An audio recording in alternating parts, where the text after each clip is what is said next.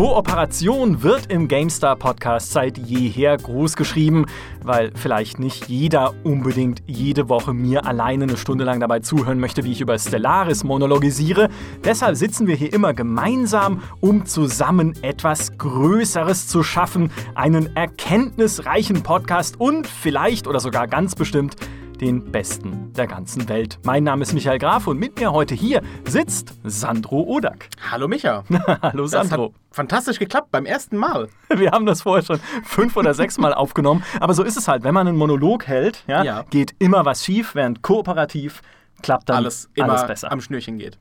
Koop-Modi sind heute unser Thema und ich möchte zum Einstieg gleich die steile These aufstellen.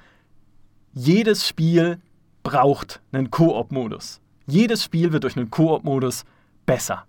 Habe ich ja vorhin nicht so ganz geglaubt, weil wir ja vorhin auch schon ein bisschen drüber gesprochen haben. Und ähm, dann bin ich in mich gegangen und habe echt lange überlegen müssen, gibt es ein Koop-Spiel, das mir jetzt so einfällt, wo der Koop wirklich schlecht war? Und dann würden mir vielleicht ein paar Beispiele einfallen von einfach nur schlechten Spielen oder, oder Modi, die schlecht designt wurden.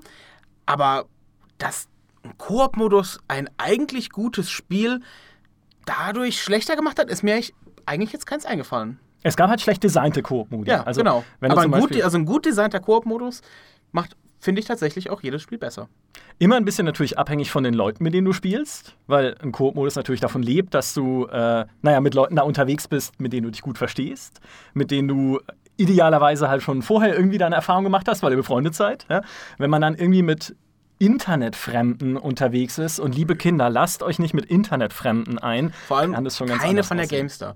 Ja, das sind das alles ganz, ganz komische Menschen. Die Am Ende landet ihr hier, arbeitet ihr und sitzt dann irgendwie um 21 Uhr mit irgendeinem von denen in so einem komischen Kabuff mit, mit, so, mit so komischen Wänden. Lass mich hier raus! es ist, wie ich ein bisschen auf diese, auf diese These gekommen bin, ist der, der Kevin Martens von Blizzard, einer der Mitdesigner von Diablo 3, hat mal auf der GDC einen Vortrag gehalten, in dem das sozusagen seine erste Aussage war. Liebe Entwickler, die ihr hier im Publikum sitzt, ist ja eine Entwicklermesse, ne? viele Leute da, die Spiele designen. Fügt euren Spielen Koop-Modi hinzu, es ist niemals verkehrt. Und ich saß dann auch dann, habe so überlegt, Moment mal, Ne, mein, mein äh, Signaturspruch in diesem Podcast ist ja inzwischen schon, Verallgemeinerungen sind immer falsch.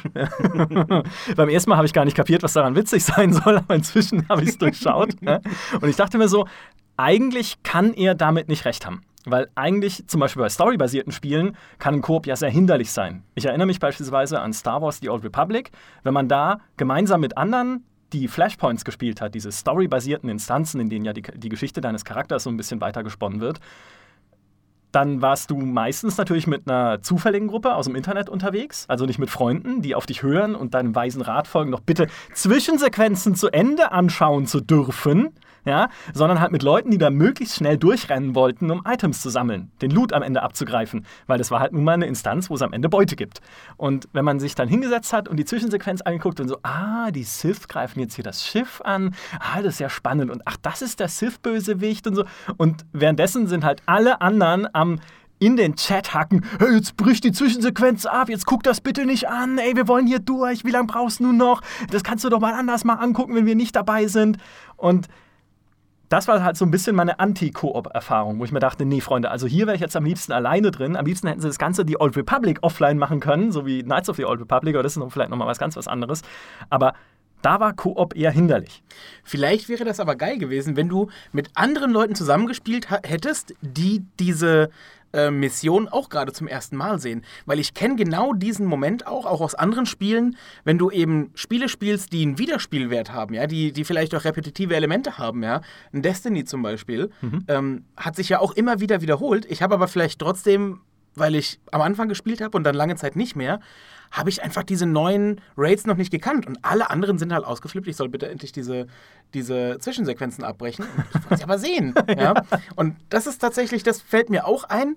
Auf der anderen Seite kenne ich das auch von, von anderen Spielen, eben auch von Destiny. Ja, wenn man da ein und dieselbe ein und dasselbe Level immer wieder spielt, weil das, das Gameplay das eben hergibt, weil es vielleicht um Loot geht, ja, und man dann so ein eingespieltes Team hat, dann klickt man da auch einfach drüber hinweg. Also dann, dann ist das auch wieder okay. Und da kommt man ja auch wieder zu dem, zu dem Eingangspunkt auch von dir zurück. Das macht nur Spaß, wenn du irgendwie ein Team von Leuten hast, die auf deiner Ebene irgendwie ähm, so auf Augenhöhe mit dir zusammenspielen. Mhm. Und was der Martins halt noch gesagt hat, ist, der hat früher auch in Baldur's Gate mitgearbeitet. Und Baldur's Gate hat ja auch einen Koop-Modus, den wahrscheinlich 80% der Menschheit nie ausprobiert haben, weil es für sie ein Singleplayer-Rollenspiel ist, was es ja eigentlich in erster Linie auch ist. Aber er meinte, bei BioWare haben sie die Erfahrung gemacht, dass das Spiel im Koop-Modus ein völlig anderes wird für die Leute, die es dann tatsächlich äh, relativ häufig im Koop gespielt haben.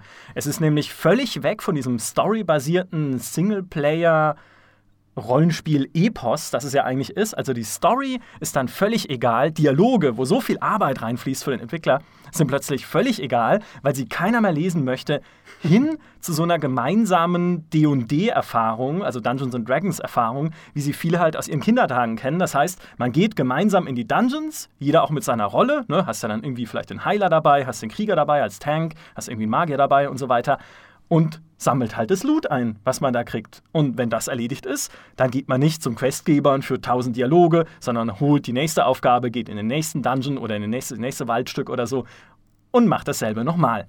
Und er meinte halt dann tatsächlich, man muss als Entwickler, wenn man den Koop-Modus plant, in Kauf nehmen, dass selbst wenn er in denselben Kulissen spielt wie die Singleplayer-Kampagne, überhaupt nichts mit einer Singleplayer-Kampagne zu tun hat. Und das finde ich dann schon wieder eine spannende Aussage, weil er halt auch ein bisschen das bestätigt, was ich dann eben aus The Old Republic mitgenommen habe. Dieses storybasierte Spiele im Koop sind schwierig.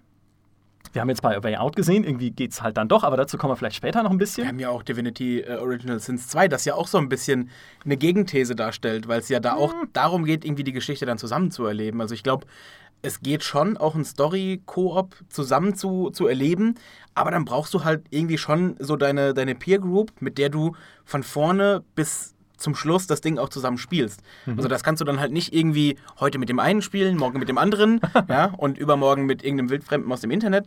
Dann funktioniert das nicht.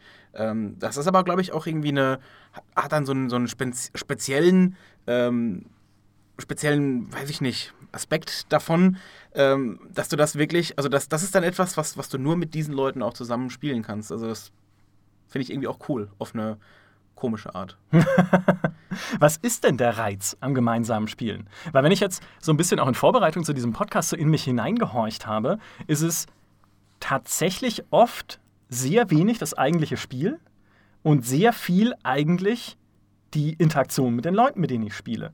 Weil so mein klassisches Koop-Spiel ist halt Diablo. Diablo habe ich irgendwie in allen Teilen Milliarden Stunden gespielt, glaube ich jetzt inzwischen insgesamt. Und zwar hauptsächlich mit meinem Bruder. Und man muss dazu sagen, ich sehe meinen Bruder meistens nur einmal im Jahr, das ist an Weihnachten. Und sobald wir an Weihnachten zu Hause bei den Eltern sind, klappen wir unsere Laptops auf und spielen Diablo 3. Ach, ihr verdammten Nerds, ey. Ja, auch ein bisschen, um nicht mit den Eltern reden zu müssen. Ne, so. oder, oder noch mit anderen Verwandten. Nee, nee, dann wird sich halt hingesetzt und weihnachtlich Diablo 3 gespielt und dabei erzählen wir uns so ein bisschen, wie unser Jahr war, während wir die ganzen Monster wegkillen, dann halt, die da auf dem, ähm, auf dem Bildschirm rumrennen. Und es wird halt eher eine soziale Erfahrung, die halt wegwandert vom reinen Gameplay. Weil ja, natürlich freuen wir uns über coolen Loot oder sowas. Er ist da meistens eh schon 4 Millionen Paragon-Stufen wieder über mir, weil der das halt weit mehr spielt als ich, Diablo. Ähm, aber trotzdem, ja, es ist halt eher das Miteinander als das, was im Spiel eigentlich passiert. Würde ich auch absolut unterschreiben. Ich habe auch viele äh, Koop-Erfahrungen, sei es jetzt in einem Koop-Spiel, es kann aber auch zum Beispiel ein Versus-Spiel sein. Ich habe eine, eine ganze Zeit lang mit Freunden, ähm, Alex zum Beispiel von IGN, mit dem habe ich das auch gemacht. Äh, Maxi, die früher ja hier bei uns äh, bei High Five gearbeitet hat, jetzt bei Microsoft ist, wir haben früher Battlefield zusammengespielt. Mhm. Und da ging es manchmal gar nicht darum, dass wir jetzt gegen andere spielen, sondern dass wir irgendwie in einer Party sind und einfach nur zusammen zocken und quatschen. Mhm. Und da kann das Spiel irgendwie auch eine total nebensächliche Rolle bekommen. Also da war es dann doch irgendwie egal, ob wir jetzt gewinnen oder verlieren. Es ging nur noch darum, dass wir eine gute, coole Zeit hatten. Mhm. Kann, kann tatsächlich einer der Reize sein von Koop. Und ich finde, es gibt aber noch den, den komplett gegenteiligen Reiz, den ich persönlich jetzt nicht so kenne, aber es gibt halt Communities dafür. Zum Beispiel in Spielen wie Arma 3, was ja eine Militärsimulation ist, wo sich Leute zusammentun zu richtigen Squads und da auch die Aufgaben verteilen dann mit richtigen Befehlshaber, der dann sagt, okay, du gehst jetzt über links, du gehst über rechts und da hinten bei dem Baum habe ich einen Gegner gesehen, Scharfschütze, mach du da mal was und du fährst mit dem Panzer und so. Also die halt so richtig rigide sind in ihrem Koop-Erlebnis, wo es weniger ums zwanglose Quatschen geht, sondern wirklich um ein, wir sind hier ein Team und wir werden gemeinsam jetzt etwas erreichen in diesem Spiel. So ähnlich ist es beim Landwirtschaftssimulator. Es ist, ähm, das ist ein kleiner Exkurs, aber es zeigt so schön, wie, äh, wie Reports entstehen für GameStar Plus. Ich habe nämlich einen Heizungsableser bei mir in der alten Wohnung gehabt, bin kürzlich umgezogen, aber einen Heizungsableser, der äh, zufällig irgendwie äh, gesehen hat, dass ich von der GameStar komme, weil halt ein Haufen GameStar-Hefte bei mir zu Hause rumliegen. Und der mir dann erzählt hat, ja, hat übrigens einen Clan, unter anderem für den Landwirtschaftssimulator, in dem er schon tausende Stunden verbracht hat. Und ich meinte so, wow, das ist ja faszinierend. Ja? Also, das ist ja eine coole Sache. Und überlegte so, ja, das ist ja eine Szene, in die man mal reinschauen könnte. Hab dann ein Autor von uns, der Dom Schott, so ein bisschen drauf angesetzt, schau doch mal in diese Szene rein. Und er hat dann tatsächlich rausgefunden, dass es nicht nur Leute gibt, die den Landwirtschaftssimulator sehr viel spielen, das kann ich ja verstehen, wenn er einem gut gefällt, also wir spielen ja auch recht viel, manch, manchmal mehr als, als gut ist, ähm, aber das, äh, es gibt tatsächlich dort eine Szene, die den Landwirtschaftssimulator sehr, sehr ernst nimmt. Auch als Koop-Multiplayer-Spiel. Da gibt es dann eine gemeinsame Farm, die man bewirtschaftet im Internet auf einer großen Karte. Und dort hat jeder seine ihm zugeteilten Aufgaben. Also einer fährt dann den Mähdrescher, das ist der Mähdreschermann. Einer fährt irgendwie den Trecker nebenher, der das geerntete Zeug einsammelt. Einer macht irgendwie, äh, ja, keine Ahnung, was man da alles machen kann, kümmert sich um die Tierzucht. Und es gibt rigide Dienstpläne dafür, mit Schichten, wer was wann zu tun hat. Wenn du nicht kannst, musst du dich krank melden. Also wie in einem richtigen Job. Damit es alles noch komplexer wird, gibt es unzählige Realismus-Mods für den Landwirtschaftssimulator, bis runter zu der Verschmutzung der Reifen bei einem Traktor, die dann richtig ist oder sich anpasst an den Verschmutzungsgrad der Straße, durch die du gerade fährst. Und natürlich auch Physikrealismus und sowas. Also, das ist, wenn man den ganzen Tag lang acht Stunden einen Job gemacht hat, im Büro irgendwo, dann fährt man nach Hause und macht am Rechner acht Stunden lang, äh, vielleicht nicht acht Stunden, aber ne, auch nochmal eine gewisse Weile einen Job am PC oder ja, meistens am PC, ja, im Landwirtschaftssimulator. Und das fand ich unglaublich faszinierend. Und ich glaube, da ist dann weniger der Grundgedanke das soziale Miteinander, weil, okay, klar, die reden natürlich auch miteinander und der äh, Ansprechpartner, den der Autor damals ausgegraben hat für den Report, meinte dann auch, ja, abends, wenn halt die Sonne versinkt auf dieser Landwirtschaftssimulator-Karte, dann trifft man sich manchmal auch irgendwo auf der Karte, steigt aus den Fahrzeugen aus, und setzt sich einfach halt hin, guckt in den Sonnenuntergang und quatscht ein bisschen. Was ich schon so, was so eine Landarbeiterromantik hat einfach. Aber so grundsätzlich, glaube ich, geht es da halt darum, man will gemeinsam ein Ziel erreichen, gemeinsam an etwas arbeiten. Das ist, finde ich, ein bisschen weg von, diesem, von dieser sozialen Geschichte. Ich weiß gar nicht, ob es ums Arbeiten geht, weil ich kenne so eine ähnliche Szene. Ich, ähm, ich spiele manchmal Flugsimulatoren. Also ich spiele die, ich spiele, in Anführungszeichen, ich spiele die, ja. Ähm, erstes Mal spielt man die ja nicht, weil es in der Simulation, eine sehr ernsthafte Simulation, X-Plane und so. Und zweitens mal bin ich nicht sehr gut darin. Also ich kann mich dafür faszinieren, aber ich bin jetzt nicht tief genug drin. Ich habe ich hab zwar so ein, so ein Yoke und äh, hier den Beschleuniger, aber ich habe jetzt nicht irgendwie so ein, so ein Full, äh, Full Cockpit bei mir zu Hause aufgebaut, wie das halt andere haben. Und da gibt es ja auch diese Szene, ähm, dass die das auch mit, mit Funk zum Beispiel komplett simulieren. Und mhm. nicht nur irgendwie, dass da irgendwie der eine Pilot mit dem anderen funkt, sondern dann gibt es halt Spieler, die zum Beispiel die Abflugkontrolle, den Abflugtower machen. Und dann machen die auch nur das. Oder die machen vielleicht, es gibt auch Szenen, die das noch kleiner äh, organisieren. Dann mhm. gibt es halt das Vorfeld. Es gibt eine eigene Funkfrequenz fürs Vorfeld. Und wenn du das Vorfeld verlässt und auf die Rollbahn zurollst, dann musst du dich bei der Rollbahn anmelden. Ja? Wenn, du, wenn du deine äh, Abflugerlaubnis bekommen hast und startest, dann musst du dich halt beim Tower abmelden und musst dich bei Central anmelden. Ja? Und ich verstehe die Begeisterung total. Ich würde das so gerne irgendwie mal mitmachen, miterleben. Mhm. Ich habe nur irgendwie Angst, dass ich dafür irgendwie zu schlecht bin, weil ich ja kein Simulationsspieler bin, sondern eher einer, der sich für Luftfahrt begeistern kann. Das mache ich ganz oft, wenn ich von, von Trips irgendwie nach Hause komme und mhm. vielleicht über, über Frankfurt gelandet bin und dann von Frankfurt nach München fliege. Denke ich mir, hm, den Flug könnte ich jetzt eigentlich zu Hause nochmal nachfliegen. Das dauert ja irgendwie nur so eine halbe Stunde. und das, das irgendwie fasziniert mich, aber ich glaube nicht, dass es darum diesen Job geht, sondern. Mhm vielleicht ist es, ist da anders als bei den Landwirtschaftssimulatoren. Ich glaube, da geht es darum, Teil irgendeines Systems zu sein eines, so eines, eines Zahnrades, wo ein Zahnrad in das andere greift. Ja. Weil gerade bei den, bei den, bei den Flugsimulatoren geht es ja auch darum, also wenn, wenn du da halt den Betrieb aufhältst, ist das, ist das halt schlimm. Dann wirst du halt gebannt vom Server. Da gibt es auch keine privaten Gespräche. Da gibt es das nicht irgendwie, dass man aussteigt, dass man landet, irgendwie auf dem Vorfeld parkt und aussteigt und sich zusammen den Sonnenuntergang anguckt. es geht darum, die Maschinerie am Leben zu erhalten. Und dass du dann, glaube ich, danach irgendwie ein positives Gefühl hast, so ich, ich habe heute dazu beigetragen, dass der Flugbetrieb von, äh, von München nach Nürnberg ähm, via Berlin äh, funktioniert hat. ja? Und irgend, also, irgendein ganz komischer Bürokrat in mir da sagt, ja, das möchte ich auch sein. Es, es klingt unglaublich cool. Es hat sicher auch viel mit Warten zu tun, gerade wenn man im Tower sitzt und wartet, bis wieder jemand kommt. Das kommt, glaube ich, auch darauf an, wie belebt die, ähm, die Simulatoren dann sind. Also manchmal übernimmt das dann dieselbe Person. Du musst dann trotzdem die Frequenz wechseln, weil das ist halt realistisch. Ja? Wenn du in einem Flugzeug sitzt, dann muss der sich auch bei der Vorfeldkontrolle an- und abmelden. Und wenn er da geht, geht er halt zum, äh, jetzt weiß ich nicht mehr, wie die, wie die, die Straßen da heißen, ne? und die Abflugkontrolle. Aber das kann auch eine Person übernehmen, die dann sozusagen diesen Funkverkehr äh, bespricht, aber halt penibel drauf achtet. Äh, du bist jetzt aber nicht auf äh, 125,8 Megahertz. Äh, du bist hier noch beim, bei Central oder sowas. Bei größeren, und es gibt auch wirklich größere, da machen das einzelne Spieler, die, die sitzen dann nur da und machen nur die Vorfeldkontrolle und schicken dir halt, schicken dir halt irgendwie diesen, diesen Push, dieses Pushback-Fahrzeug. Also da, Ja. ihr kompletter Spielablauf ist, ja, ich, ich mache halt Start- und Landeplätze ähm, und, und, und sch- schick dir das Pushback-Fahrzeug, wenn du sagst, Pushback bereit. Ja, ich, aber ich, ich kann das auch schon nachvollziehen. Ich finde es ja auch immer faszinierend, wenn mir davon erzählt wird. Ähm, es ist, vielleicht, äh, vielleicht hatte ich das, also es, ich, ich kann diese, diese, diese Erklärung, die du gerade gesagt hast, dass man so ein Rädchen in so einer Maschinerie ist und in so einem gut geschmierten maschinellen Werk sozusagen, das da ineinander greift, das kann ich sehr gut nachvollziehen und die finde ich auch sehr gut, weil auch das ja einfach dieses Ding ist, jeder von uns einzeln erfüllt halt seine kleine Aufgabe.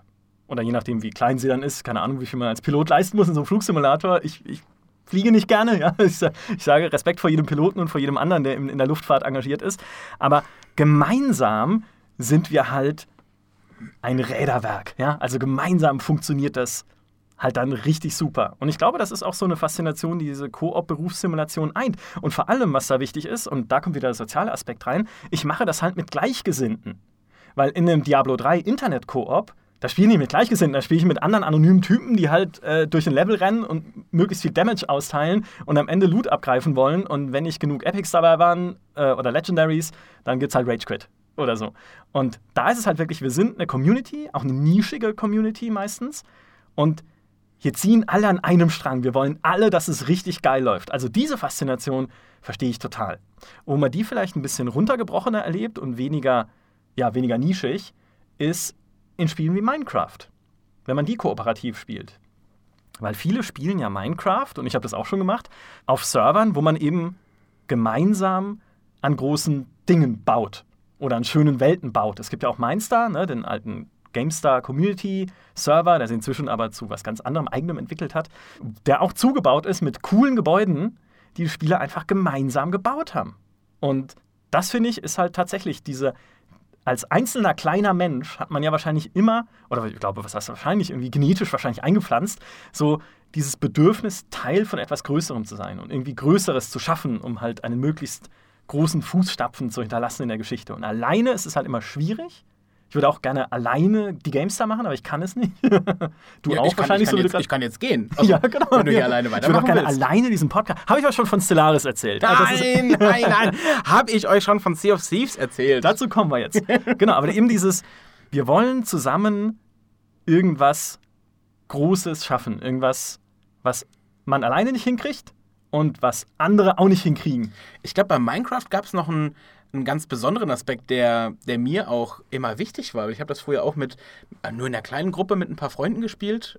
Und da das ja so ein kreatives Ding ist, also es ist ja einfach nur ein Lego-Bausimulator, ja, äh, habe ich am Anfang einfach nur die hässlichsten, blödsten Häuser gebaut. Ich halt, ich bin jetzt auch nicht irgendwie sehr begabt, was, was Zeichnen und Malen angeht, ja. Und das sieht man in meinen Minecraft-Bauwerken. Und dann habe ich halt irgendwie, wir haben angefangen, jeder hat sich so sein Dorf gebaut und dann bin ich zu dem Kumpel gegangen und habe halt gesehen, der baut da irgendwelche Burgen mit, mit speziellen Materialien und der hat irgendwelche automatischen Türen eingebaut, der hat dann da irgendwelche, ähm, irgendwelche elektronischen Schaltungen drin, damit das auch noch alles animiert ist und, und sich bewegt und die Türen automatisch aufgehen, wenn man äh, auf, diesen, auf, diese, auf dieser Matte hier steht. Und dann war ich völlig baff und es, es hat bei mir dann so einen so so ein Reiz ausgelöst, ich muss jetzt was bauen, was besser ist als seins. ja? Also ich habe dann doch irgendwie, auch wenn es dann zusammen und Koop war, ich habe irgendwie einen Weg gefunden, da noch einen Wettbewerb draus zu machen. Wer jetzt den, den, den, das schönere Dorf baut oder die, die produktivere Hühnchenzuchtstation, dann ging es ja dann später wirklich auch sehr ähm, komplex zu mit diesen ganzen Schaltungen. Und ich habe dann doch irgendwie wieder einen Wettbewerb draus gemacht. Hm, da sieht man halt, wie diese Denk wie, sie, wie die Denkmuster so funktionieren. ja, ich bin kooperativer als du. ja, wenn halt, wenn ich halt sehe, ich bin dann in. Eigentlich will ich ja mit anderen zusammenspielen. Ja. Aber dann sehe ich halt, ich bin beschränkt in der Art und Weise, wie ich dieses Spiel spielen kann, weil ich halt räumliches Denken offenbar nicht so gut beherrsche wie jemand anderes, äh, wie jemand anderer, ja, und, und Sachen einfach erschaffen. Dann bin ich halt kompetitiv und Wettbewerb, wettbewerblich, sagt man das, ähm, geworden, um, um das dann nachzubauen und aber noch ein größer und besser und geiler. Zumindest bist du kein Griefer geworden, hast alles in die Luft gejagt, was er gebaut hat. Hätte ich gerne, aber wir hatten, wir hatten da schon den, den Serverschutz an. Oh, ja. ah, schade. Deine ganze Karriere, dein ganzes Leben wäre anders verlaufen, wenn du da angefangen hättest zu griefen. Ich, bin auch jetzt ein furchtbarer Troll, das weißt du. ja. Und jetzt erzähl Vielleicht wäre mein. ah, okay. Das ist das beste Spiel, des Jahres, Micha. nicht Stellaris, nicht irgendwas anderes. Ich weiß gar nicht, ob ich mich jemals so sehr über ein Spiel gefreut habe. Ich glaube, wie lange kennen wir uns jetzt schon? Habe hab ich jemals so eu euphorisch gewirkt auf dich? Ich weiß nicht, eine halbe Stunde. Wie lange geht der Podcast schon? Nein, tatsächlich nicht. Du erzählst mit, mit leuchtenden, also sonst sind deine Augen natürlich kalt und leer, kalt, aber jetzt erzählst du mit leuchtenden Augen von diesem Spiel. Ich muss persönlich ganz kurz als Einschub dazu sagen, dass du ein furchtbarer Mensch bist. Ich hasse es, ja. Ich hasse es ganz furchtbar, aber nicht von der Spielidee her, sondern weil es ein Piratenspiel ist und damit kann ich einfach nicht. Aber erzähl uns, was ist cool dran? Ich bin schon da seit der, seit der Early Alpha, First Alpha, wie auch immer dabei.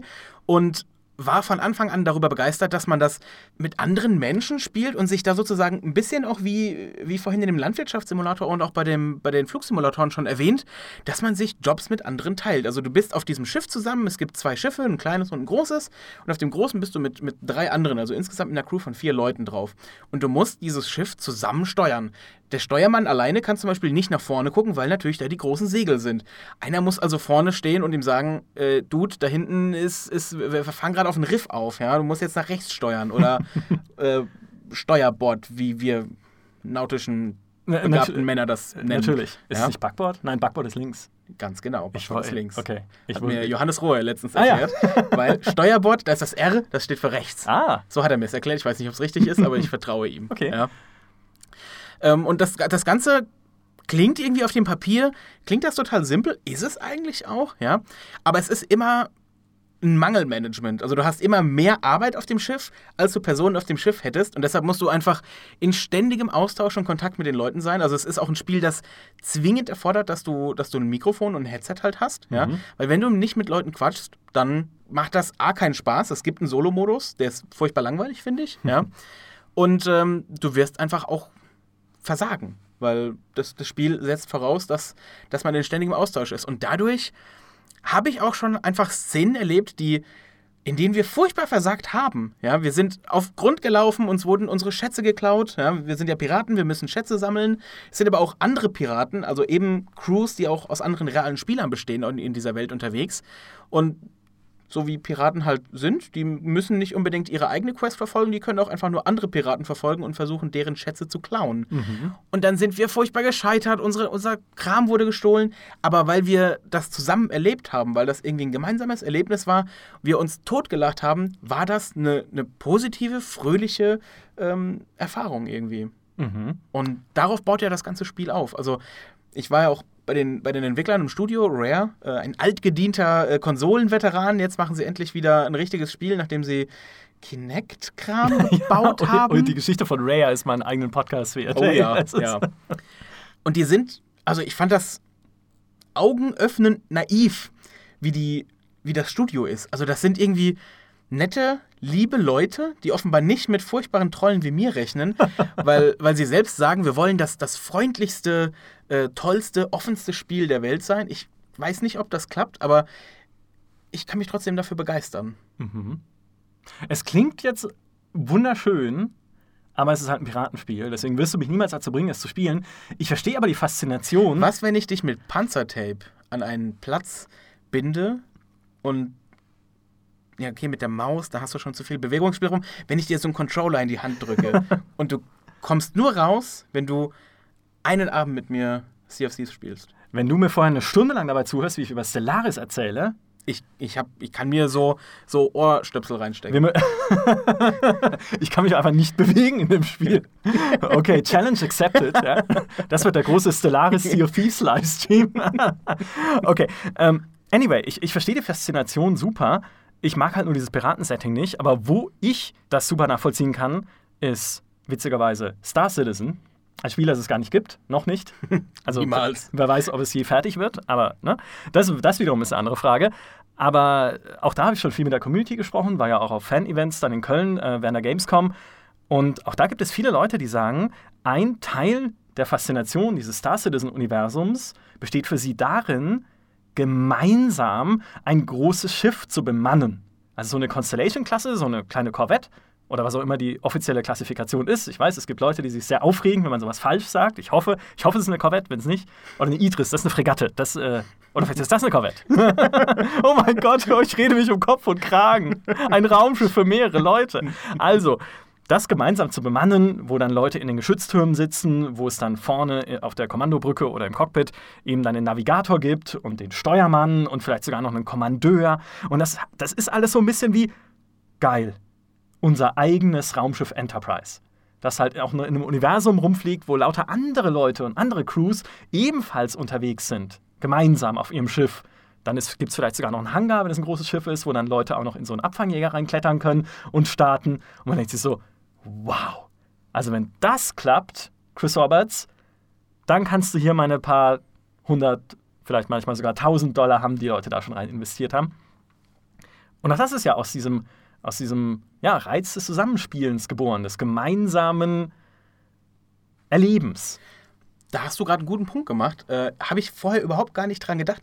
Aber jetzt gerade, wo du, wo du auch Star Trek gesagt hast, es gibt ja das VR-Spiel, Star Trek Bridge Crew. Ja. Und das fand ich auch richtig, richtig gut, als ich das zum ersten Mal angespielt habe. Ich habe Star Trek gehasst zu diesem Zeitpunkt. Ich habe erst, ich habe vor ein paar Wochen angefangen mit, mit Wow. Star Trek Discovery und dann gesehen, das ist eigentlich das ist ganz cool, das gefällt mir. Und jetzt habe ich, ähm, jetzt fange ich mit den alten an. Also ich habe die Original Series habe ich übersprungen, weil die ist einfach ein bisschen zu alt.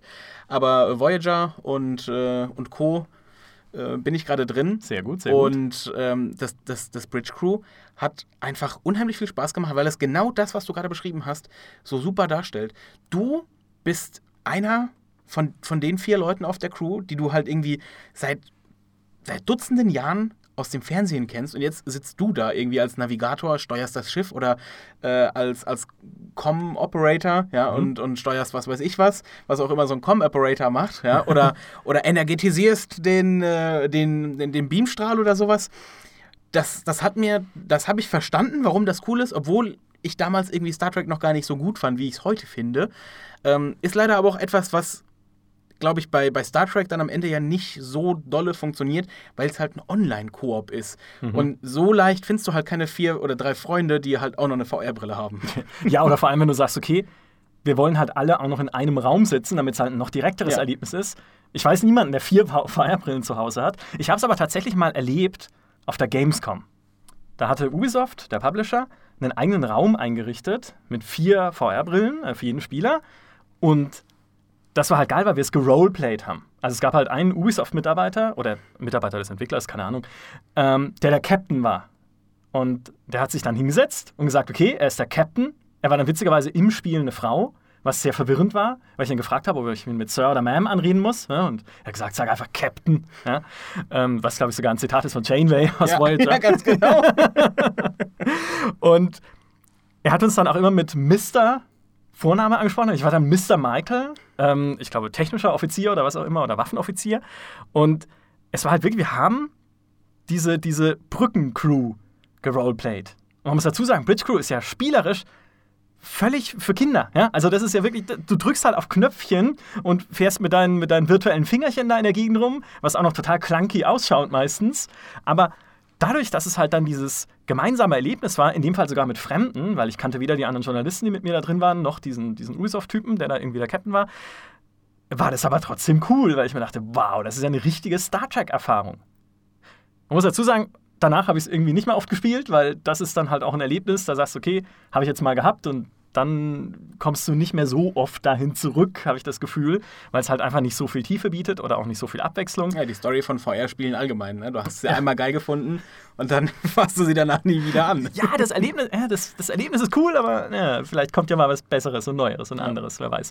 Aber tatsächlich dieses, dieses Gefühl halt, diese Star Trek-Crew zu sein, fand ich in dem Moment total faszinierend. Und eben, wenn ich mir vorstelle, das in Star Citizen zu erleben, halt nicht im Star Trek-Universum logischerweise, aber halt dann auch mit Freunden auf diesem Schiff, zu fünft irgendwie, ne? so eine Constellation zu fliegen oder eine Idris oder wie auch immer, cool, ja. Nochmal betont, ob es fertig wird, weiß kein Mensch. ich hoffe und träume, genauso wie alle, die da Geld reingesteckt haben, aber sagt mir bitte nicht nach, ich hätte euch gezwungen, da Geld reinzustecken. Tut es nicht, es sei denn, ihr glaubt wirklich dran, dass es was wird. Aber ja, das ist so diese, diese ja, wir, wir fliegen halt gemeinsam durch dieses Universum. Und ein bisschen ist es auch natürlich das, was ja im Minecraft der andere tolle kooperative Aspekt war, nämlich abseits von diesem kreativen Bauen und Großbauten errichten, der Survival-Aspekt. Wo man halt sagt, okay, wir sind hier gemeinsam in einer feindseligen Umgebung. Also auch im Star Citizen-Universum gibt es ja irgendwie Piraten und äh, andere Spieler. Ach, Piraten, da sind sie wieder gut. Also. Ich habe mhm. feindselig gesagt. Ja, Piraten sind immer schlecht. Die, die, bedrohen die Ordnung. Wir werden mal, eines Tages werden wir einen Podcast machen über Settings, die wir hassen. Ja, und dann weil sie die Ordnung bedrohen, okay, das kannst du mit Jochen und Maurice machen. Ja, genau. Siehst du, schon einmal gewonnen.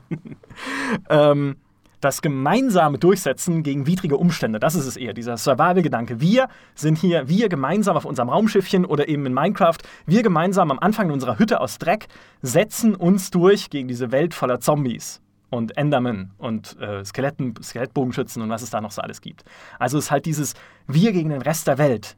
Kann natürlich beim Star Citizen oder bei jetzt auch natürlich einem Landwirtschaftssimulator auch anders sein. Da ist, spielt man ja vielleicht auch gar nicht gegen irgend, irgendjemanden, sondern fliegt nur Fracht von A nach B in Star Citizen oder baut ein Feld ab in Landwirtschaftssimulator. Also da gibt es nicht den Gegner in diesem Sinne. Aber ich finde gerade dieses Wir gegen den Rest der Welt ist immer super stark. Wie zum Beispiel auch in dem Left 4 Dead, wo du ja mit vier Leuten unterwegs bist, um gegen die eine Karte voller KI-gesteuerter Zombies zu kämpfen. Oder in einem Horde-Modus von Gears of War, wo du ja auch mit einer kleinen Gruppe unterwegs bist und so lange gegen diese Mistviecher, wie heißen die nochmal, die Locust? Locust. Genau, äh, kämpfst, wie du kannst. Und das ist, finde ich, ist halt ein enorm mächtiger Motivator. Und dabei quatschen wir halt drüber, wie gestern der Arbeitstag war oder so. Ja, das kann ich einfach nur äh, unterschreiben.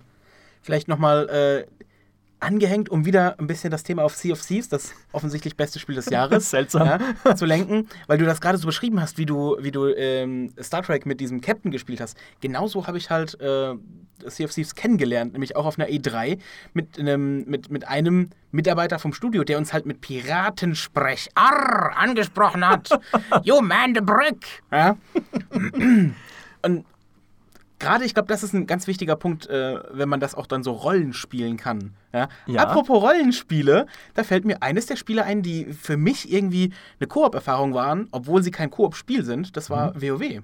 Ah ja. Mhm. Ich habe lange Jahre, äh, viele, viele Jahre meiner, meiner Jugend, meiner Schulzeit in, in Stranglethorn verbracht mit äh, ein paar Kumpels. Wir waren so ein kleiner, unbedeutender Clan. Wir waren irgendwie nie Top-Tier oder sowas hat uns alles nicht interessiert. Wir haben einfach nur zusammen unsere Nachmittage nach der Schule halt zusammen in Stranglethorn verbracht und haben da irgendwelche anderen dummen Spieler hochgezogen, die irgendwie noch nicht auf unserem Level waren. und das war, glaube ich, der, der viel größere Teil, weil wir waren auf dem PvP-Server.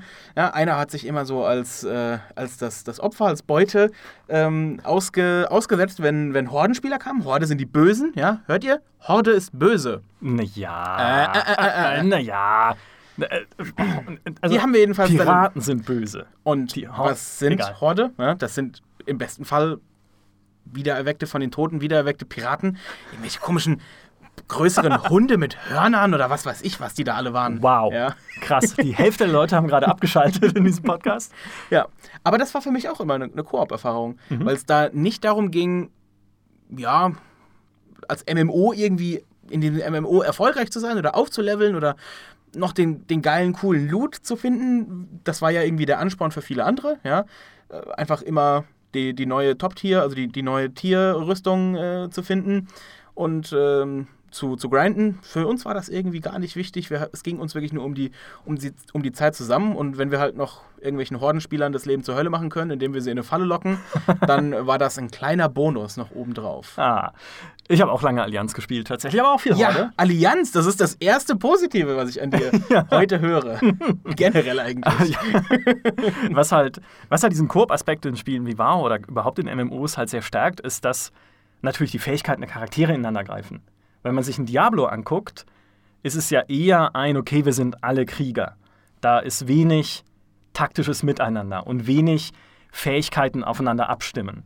Auch das hat übrigens, äh, kleiner Exkurs nochmal zurück zum Kevin Martins, den ich anfangs erwähnt hatte in seinem GDC-Vortrag, explizit gesagt, Diablo 3 war ja am Anfang, was die Schwierigkeitsgrade anging, völlig falsch gebalanced. Da gab es ja diesen Inferno-Modus, der war unfassbar viel zu schwer, weil Blizzard davon ausgegangen ist, dass die Spieler auf dieser Schwierigkeitsstufe taktischer zusammenarbeiten und die Fähigkeiten ihrer Charaktere aufeinander abstimmen und halt schauen, hey, ich spiele einen Totenbeschwörer, hab die und die Fähigkeit, kannst du als Barbar mir vielleicht da irgendwie mit dem anderen helfen, sodass wir dann perfekt ineinander greifen. Und dann haben sie aber gemerkt, Moment, erstens ist Diablo 3 dafür viel zu schnell. Also du kannst überhaupt nicht, du musst halt super schnell reagieren immer, um das überhaupt machen zu können. Und zweitens wusste es keiner. Weil das Spiel dir vorher nie diese taktische Komponente zeigt und schon gar nicht aufzwingt, sondern bis dahin kannst du ja einfach so locker durchlaufen und dann plötzlich sollst du irgendwie taktisch Fähigkeiten aufeinander abstimmen, wie in einem MMO. Und, dann sagst du, hä? und deshalb hat es dann halt nicht funktioniert. Die Spieler haben es nicht angenommen und es ist halt dann, ja, haben sich da halt drüber aufgeregt, dass da die Loot-Spirale dann einfach nicht mehr funktioniert hat. Und in einem MMO, in einem klassischen, läuft es ja anders, weil dann hast du eben deine, deine Rollen, wie du sie kennst. Du hast deinen Healer, du hast, ähm, na klar, den Tank und so weiter, haben wir vorhin schon gesagt. Und du hast dann halt auch Fähigkeiten, mit denen du der ganzen Gruppe helfen kannst, wie zum Beispiel Und vor allem wirst du dafür so. auch belohnt. Ja? Ja. Du bekommst Erfahrungspunkte ganz gezielt. Ja, das es kann ja auch ein, ein, ein Spieldesigner, ein Entwicklerstudio kann das ja auch ganz gezielt manipulieren, dass du das auch, dass du das auch im Endeffekt machst, wenn du dafür halt belohnt wirst. Ja, wenn zum Beispiel ich habe immer einen Priester gespielt. Ja, als Priester habe ich halt am meisten Erfahrungspunkte bekommen, wenn ich halt andere Leute geheilt habe. Nicht indem ich irgendwie nach vorne gerannt bin, versucht habe, die Agro auf mich zu pullen und dann halt elendig verreckt bin. Mhm. Ja, du musst natürlich äh, Teamwork auch ja, zum Teamwork ermutigen. Aber das genau so machst du es ja. Mit diesen in- ineinandergreifenden Fähigkeiten, mit vernünftigen Belohnungen. Und ich habe äh, mir vorhin noch eine Studie ausgedruckt, die jetzt hier neben mir liegt, in die ich noch fast nicht reingeschaut habe. Ich fand sie so spannend, in der sich halt Wissenschaftler mit Koop-Spielen beschäftigt haben und auch mit wiederkehrenden Designmustern in Koop-Spielen. Und na klar kannst du als Entwickler halt bestimmte Mechanismen nutzen, um Spieler dazu zu zwingen klingt jetzt so, äh, so brutal, aber dazu zu bringen, halt gemeinsam zu spielen und mehr gemeinsam zu spielen. Und eines davon ist ein geteilter Munitionsvorrat, wie in Resident Evil 5. Dass du halt sagst, okay, in dem Spiel gibt es eh schon wenig Munition und ihr beide teilt euch das. Also seid sparsam, passt auf den anderen auf, passt aufeinander auf, damit ihr nicht Munition verballert. Oder guckt auch immer gemeinsam, wo ist noch mehr davon und rennt nicht einfach kopflos durch den Level oder rennt dem anderen davon, weil alleine kommt ihr dann nicht weit. Und genauso in Left 4 Dead gibt es Monster, den Hunter und den Smoker, die vor allem besonders stark darin sind, einzelne Spieler fertig zu machen. Und auch das ist natürlich, hey, ihr als Gruppe könnt euch natürlich ein Level zerstreuen, aber ihr überlebt dann nicht lange. Also bleibt zusammen, arbeitet zusammen. Und solche Design-Tricks, finde ich, ist halt immer, ja, zeigt dann immer ganz schön, wie, wie dich so ein Spiel halt auch so in so eine, in so eine kooperative Bahn lenken kann. Genauso wie bei Sea of Thieves ja. Ne? Immer mehr Arbeit, als man eigentlich erledigen kann auf dem Schiff. Das heißt, oh Auch mein die Gott, Munition. Es gibt, es gibt eine gemeinsame Munitionskiste unten und wenn alle Kanonenkugeln verballert sind, dann musst du halt auf, auf Inseln neue Kanonenkugeln oder von, von feindlichen Schiffen musst du halt neue Kanonenkugeln klauen. Das müssen aber auch deine, deine Spielkollegen machen, deine Spielkameraden, weil du kannst nur zehn Kanonenkugeln dabei haben. Ja? zehn. Das sind schwere Eisenkugeln. Ja? Das Okay, ist schon, die sind, okay. das sind schon starke äh, Piraten. Ja? ähm, also ich meine halt diese Kanonen für die, für die wirklichen Kanonen auf, auf dem Deck. Mhm. Ja? Und wenn du halt Vorrat anschaffen willst, dann musst du das als Team machen. Und wenn du halt keinen Vorrat anschaffst oder wenn du halt ein furchtbarer Troll bist wie ich, der schon sieht, ah, es gibt nicht mehr viel, dann horte ich das mal alles besser bei mir, weil ich bin ja der Meinung, dass ich sowieso viel besser schießen kann als Micha. Ja? Oh, okay. dann, ähm, ja, dann kannst du das natürlich machen, aber alle anderen werden dich dafür hassen. Hm. Deshalb kann so ein Spiel eigentlich mit random people im Internet, also mit einfach irgendwelchen Leuten, nicht funktionieren. Hm, überhaupt nicht. Also, du kannst natürlich Glück haben. Ich habe äh, einmal Glück gehabt, das war dann ausgerechnet irgendwie so ein zwölfjähriger Engländer, wie wir dann danach hera herausgefunden haben. Der klang irgendwie recht erwachsen für sein Alter, hat dann aber irgendwie danach gesagt, dass er irgendwie noch ein Kind ist. Ähm, aber der hat, der hat seine Rolle super ausgefüllt, der wusste, wie es geht, der hat uns geholfen, ähm, hat auch mit uns interagiert und gesprochen. Und das hat dann super geklappt, aber so die Quote von, von Randoms in, in Sea of Thieves, äh, zumindest bis, bisher, wie ich es jetzt gespielt habe, ja, ist eher so, meh. Ja. Ich kenne das ja aus Overwatch. Auch eher ein kompetitives Spiel, aber in dem natürlich ohne Teamwork wird es auch schwierig, ja, sag ich mal. Und auch da hast du ja echt Glück, wenn du mal eine Gruppe findest, in der wirklich alle cool sind, keiner rumrantet im Chat, keiner irgendwelche komischen Alleingänge macht mit irgendwelchen Charakteren, die dafür nicht geeignet sind. Also wo wir wirklich mal alle an einem Strang ziehen. Aber das sind meistens auch die Partien, die am meisten Spaß machen, natürlich. Weil du eben da auch als Team gemeinsam dich durchsetzt gegen den Gegner. Aber wenn der Gegner genauso gut ist, ist es natürlich blöd, weil dann, äh, ja, dann ist halt Ja, ist nicht unbedingt schwierig. blöd. Ich finde immer, dass, wenn, du, wenn du ein ausgewogenes Spiel hast, finde ich, habe ich auch kein Problem damit zu verlieren, weil ich immer noch weiß, das war ein gutes Spiel. Also es hat jetzt hier niemand unfair schlecht gespielt, wir wurden nicht irgendwie total dominiert, wir haben auch nicht total dominiert. Wenn das ein ausgewogenes Spiel ist, bin ich immer so jemand, der dann, der dann sagt, okay, ich, ich hatte. Ich hatte meinen Spaß. Und deshalb bin ich ja hier. Ich spiele ja, weil ich Spaß haben will. Und nicht, weil ich irgendwie so ein, ähm, so ein verbohrter ähm, olympischer, weiß ich nicht, E-Sportler bin, der, dessen, dessen Gehalt jetzt davon abhängt, dass ich am Ende eine KD von, von 27 habe oder sowas. Ja. Und ich finde, ein Spiel, das das noch ins, ins Äußerste überspitzt, ist FIFA 18 mit elf Spielern im Team. Was der Kollege Julius Busch, der ehemalige Pro Kollege. Protein- Protein-Modus heißt der, glaube ich. Ja, genau. Ja. Der, unser unser Ex-Kollege Julius Busch spielt das tatsächlich. Also du bist dann mit zehn anderen menschlichen Spielern in dieser Mannschaft und es ist plötzlich ein völlig anderes Spiel. Ich glaube, es sind nur neun. Ah, Also stimmt. zumindest er hat vorhin, hat heute erst einen Post geschrieben, dass er irgendwie jetzt, dass sie zehn Mann zusammen haben und jetzt ähm, in der Liga sozusagen zu zehn spielen. Ich weiß, ich glaube, der, der, der, Torwart. Torwart. wird Ja. nicht einzeln gesteuert, weil das wäre wirklich ein Job, der, der glaube ich, sehr frustrierend sein kann. Also ich kann mir auch, ich kann mir um ehrlich zu sein noch nicht vorstellen, wie es ist, ein richtiger Torwart zu sein, in, in so einem richtigen Fußball. Ich meine, die stehen da 90 Minuten lang und manchmal machen die nichts. Das ist, weiß ich nicht. Aber sie verdienen viel Geld damit vielleicht. Nein, jetzt, jetzt denk doch mal nicht nur an den, an den Profifußball, sondern Okay, auch an, an den normalen Vereinssport. Ja? Ich, also ich verstehe nicht, was, was die Begeisterung. Vielleicht kann das ja einer der, der Zuhörer jetzt sagen. Vielleicht ist einer der Zuhörer hier, der jetzt äh, das hört ähm, und, und User ist bei uns und kommentieren möchte und kann mir erklären, wa- was, was macht diese Begeisterung für, für, den, für den Torwart aus? Weißt du, was Wie der Torwart ist? der? Weißt du, was der Torwart ist? Der Torwart ist der Mann im Tower. Er wird nicht oft gebraucht, ja? aber er sitzt da, immer bereit. Und wenn er gebraucht wird, Ja. wenn ein Ball kommt, beziehungsweise wenn ein Flugzeug starten möchte, Ja. dann ist er da. Und dann zeigt er, was er kann. Ja. Vielleicht, ja, der Mann im Tower. ähm, aber ich finde halt, dieses, wenn du FIFA halt mit, du hast recht, mit zehn anderen, äh, mit, mit neun anderen spielst, wird es halt ein komplett anderes Spiel. Weil dann geht es plötzlich halt viel mehr um taktisches Zusammenspiel, wie im echten Fußball ja auch. Leute müssen plötzlich ihre Position halten. Wenn du linker Verteidiger bist, kannst du nicht einfach in die Mitte rennen oder nach rechts. Es sei denn, es ist wirklich total, äh, es brennt alles, aber eigentlich geht's nicht. Ja? Du musst halt mit viel mehr Disziplin spielen, wie normalerweise. Und als Verteidiger bleibst du halt im Idealfall oder zumindest als Innenverteidiger auch hinten ja? und rennst halt nicht mit vor, sobald deine Mannschaft den Ball hat, wie so ein Irrer, sondern sicherst nach hinten ab, damit der Gegner irgendwie kein Konter landet. Also wie im echten Fußball musst du dann halt viel mehr schauen, was die Spielsituation, was meine persönliche Situation, was muss ich jetzt machen. Und wenn man FIFA normal spielt, macht das alles die KI. Also das finde ich halt super faszinierend. Das ändert wirklich das, das komplette Spiel. Also ich kann mir das überhaupt nicht vorstellen, wie das, wie das funktioniert. Ich finde das irgendwie auch faszinierend. Ich, äh, ich habe mal, hab mal drüber nachgedacht, irgendwie äh, Jules zu fragen, ob ich da mal mitspielen kann. Nicht irgendwie in einem kompetitiven Modus, sondern ich würde einfach nur gerne mal sehen, wie das funktioniert. Mhm. Aber irgendwie turnt es mich auch total ab. Also ich kann mir halt. Es könnte auch genauso gut sein, dass, dass ich dann halt die drei Ballkontakte, die ich in diesem Spiel dann als Verteidiger, ich behaupte jetzt einfach mal, dass ich Verteidiger wäre, ja, äh, die drei Ballkontakte, die ich dann hätte, wären dann vermutlich scheiße. dann, dann wäre ich, der den Ball verliert.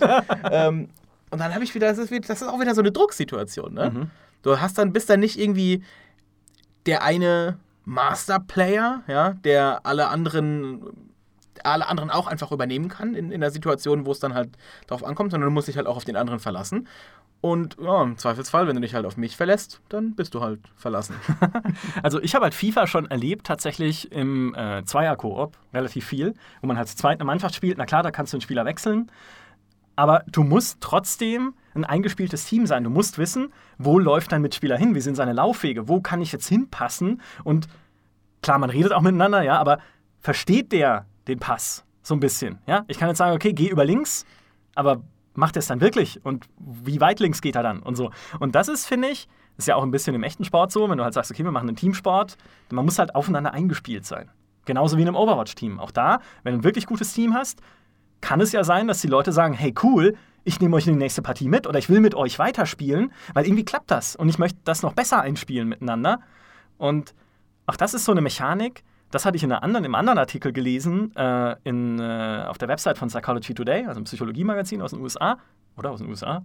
Also von woanders, ja, aus, äh, nicht, nicht von hier jetzt. ähm, wo es darum ging, Entwickler können dieses positive Koop-Gefühl zum Beispiel nutzen, indem sie dir nach dem Spiel, also direkt nach der Partie, die Möglichkeit geben, Freundschaftsanfragen zu stellen zum Beispiel. Oder eben dann dein Team beim Team zu bleiben und zu, äh, diese, diese Wahlfunktion zu nutzen in Overwatch und zu sagen, das, lass uns zusammenbleiben. Ja, das Voting finde ja, ich auch super. Das Voting. Das, genau. das Voting am Ende von, von einem Overwatch-Match äh, benutze ich tatsächlich fast jedes Mal. Ähm, es gibt da auch so eine Abstufung, wie ich es verwende. Ja? Wenn ich selber nominiert bin, wähle ich natürlich mich. Ja, also, ja, wen denn sonst? Ja, sind wir mal ehrlich, äh, wenn wer, wer da nicht sich selbst wählt. Das ist ein bisschen wie in der Politik. Ja, ne? genau. Eben. Und bei der, bei der Klassensprecherwahl, ne? also du solltest schon mindestens eine Stimme bekommen, weil wenn das, wenn, wenn es dann zur Auszählung kommt und du hast nicht mal eine Stimme bekommen, dann weiß jeder, ach, der hat nicht mal sich selbst gewählt. ja. Aber dann gibt es die, äh, gibt's die Aufdröselung. Meine Stimme bekommt immer der Healer. Also einer, der das Team unterstützt hat mit etwas, was wenige Leute gerne machen. Mhm. Ja.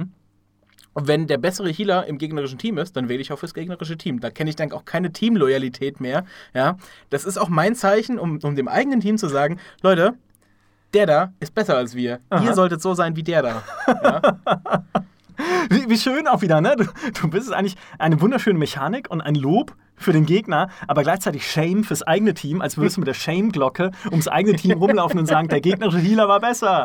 Schande, Schande. aber völlig richtig, deswegen macht man es genauso, mache ich es nämlich auch.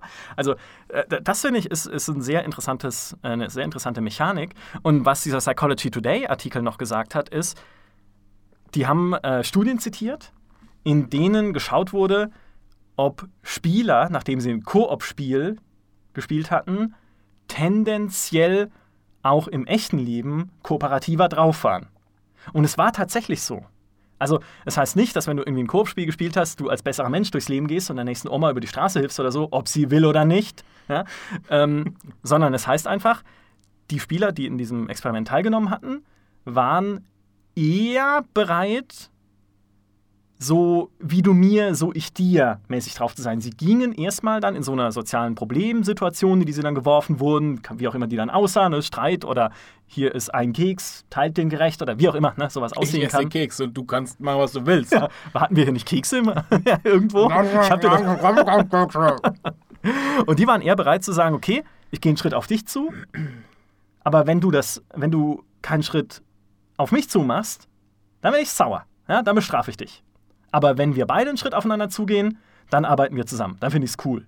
Also nicht so ein, oh ja, nimm du ruhig den ganzen Keks, ja, so lieb und freundlich, das dann auch nicht, aber halt so kooperativer. Und Spieler, die halt ein kompetitives Spiel gespielt hatten, waren dann eher auf Streit gebürstet. So ein bisschen. Man muss dazu sagen, Kann ich 100% von mir bestätigen. hallo, nach jeder League of Legends Partie will ich ein Haus niederbrennen. Ja?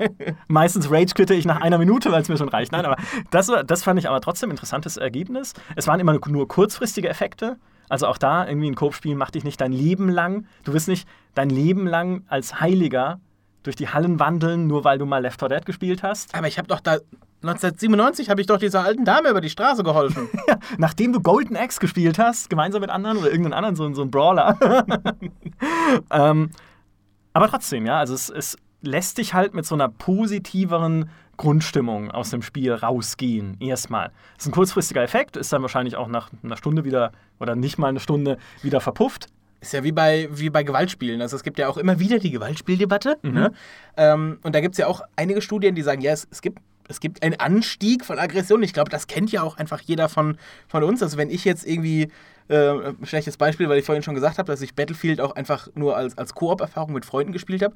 Aber wenn wir mal zusammen gespielt haben und gewinnen wollten und dann irgendwie 14 Mal in Folge äh, besiegt wurden, dann bin ich danach die nächste, nee, nächste Stunde jetzt vielleicht nicht, aber so die nächsten zehn Minuten bin ich auch nicht irgendwie die netteste und ansprechbarste Person der Welt. Ja? und ich finde das immer auch wichtig, dass, also gerade diesen, diesen, diesen, diesen zeitlichen Effekt dann auch zu, zu betrachten, weil natürlich macht, macht es dich nicht zu einem besseren Menschen, wenn du Sea of Thieves spielst, was natürlich, also dich würde es vermutlich zu einem besseren Menschen machen. Nee, das glaube ich nicht. Nee, mich macht nichts mehr zu einem besseren Menschen. Das ist, das ist vorbei. Schade. Nee, aber äh, ja, genau. Also definitiv. Und es gibt ja auch, das ist vielleicht ein bisschen, äh, da- das weicht vielleicht ein bisschen zum Thema ab, aber es gibt ja für MMO-Entwickler und insbesondere für Free-to-Play-MMO-Entwickler auch den Begriff des sozialen Wahls. Und es gibt ja so den klassischen Wahl, also Whale, der, was einfach Spieler als Bezeichnung, als liebevolle Bezeichnung für Spieler verwendet wird, die besonders viel Geld im Spiel ausgeben. Also wenn du jemanden hast, der steckt jeden Monat ein Tausender in dein Spiel, ist er ein Whale, ein Wal. Und ich habe einen Vortrag gesehen hier in Köln auf der GDC Europe, war das, glaube ich, ähm, wo es darum ging, es gibt halt auch den Social Whale, also den sozialen Wal, was Spieler sind, die nicht viel Geld ausgeben, vielleicht nicht mal einen Cent ausgeben in dem Spiel, aber die besonders viele Beziehungen aufbauen zu anderen. Weil sie einfach so ein cooler Typ sind, weil man mit denen gerne redet, weil man mit denen gerne questet, weil die halt kooperativ sind, weil sie dir helfen, weil sie teamdienlich spielen und einfach angenehme Menschen sind, mit denen man gerne spielen möchte. Und die halten andere Leute im Spiel. Weil die natürlich sagen, okay, ich kann doch jetzt nicht mit World of Warcraft aufhören, wenn mein Gildenleader so eine coole Socke ist. Oder ich kann doch jetzt nicht irgendwie aus diesem Overwatch-Team aussteigen, vielleicht aufs Kleine runtergebrochen, wenn der Heiler so gut ist. Hat dann zwar weniger soziale Interaktion, aber trotzdem. Und das fand ich halt eine ganz spannende ähm, Theorie, weil es halt zeigt, dass so diese Service-Games, über die wir immer mehr reden und die es immer mehr gibt, nicht nur aus dieser wissenschaftlichen Gameplay-Loop-Optimierung bestehen. Hey, du kriegst jetzt dein Loot und dann kriegst du fünf Minuten lang doppelte Erfahrung, damit du dabei bleibst. Oder irgendwie, also die typischen Destiny-Sachen, ja, also, die halt so zu Tode optimiert sind dann am Ende des Tages. Sondern halt auch so ein bisschen aus dieser sozialen Optimierung bestehen, dass du halt Menschen, die von sich aus sozial sind und verträgliche Menschen sind, Werkzeuge an die Hand gibst, dass sie Kontakte zu anderen Menschen knüpfen können, sei es über ein Gildensystem, sei es irgendwie natürlich über Freundeslisten, sei es irgendwie über andere Freundesfeatures, keine Ahnung, dass man sich gegenseitig Geld und Ressourcen schenken kann, wie in Age of Empires, weiß ich nicht. Was wir niemals machen würden, wenn wir Age of Empires spielen. Geld, Ressourcen verschenken, ich glaube, es geht los. Selbst Aber wenn wir so- zusammen spielen, ne? Ja, nee, selbst da nicht. Nein, irgendwo, irgendwo hat es Grenzen. Ja? Mein Holz ist mein Holz. Ja? Das behalte ich auch. Ähm, aber selbst das, ja, also dass, dass man halt sozusagen ein Spiel darauf optimieren kann, dieses Zusammenspiel zu stärken, um Spieler bei Laune zu halten über Jahre hinweg. Das finde ich auch einen spannenden Aspekt. Auch wenn er jetzt so mit, dem, mit der Faszination Koop an sich nicht sonderlich viel zu tun hat. Aber naja, ich wollte es ich nur mal erwähnt haben. Wahrscheinlich wollte ich nur erwähnen, dass ich irgendwie einen Vortrag gesehen habe auf der GDC Europe, was immer toll ist. Aber ja. Ich habe dann ähm, auch ein ähnliches Beispiel dafür. Äh, EVE Online.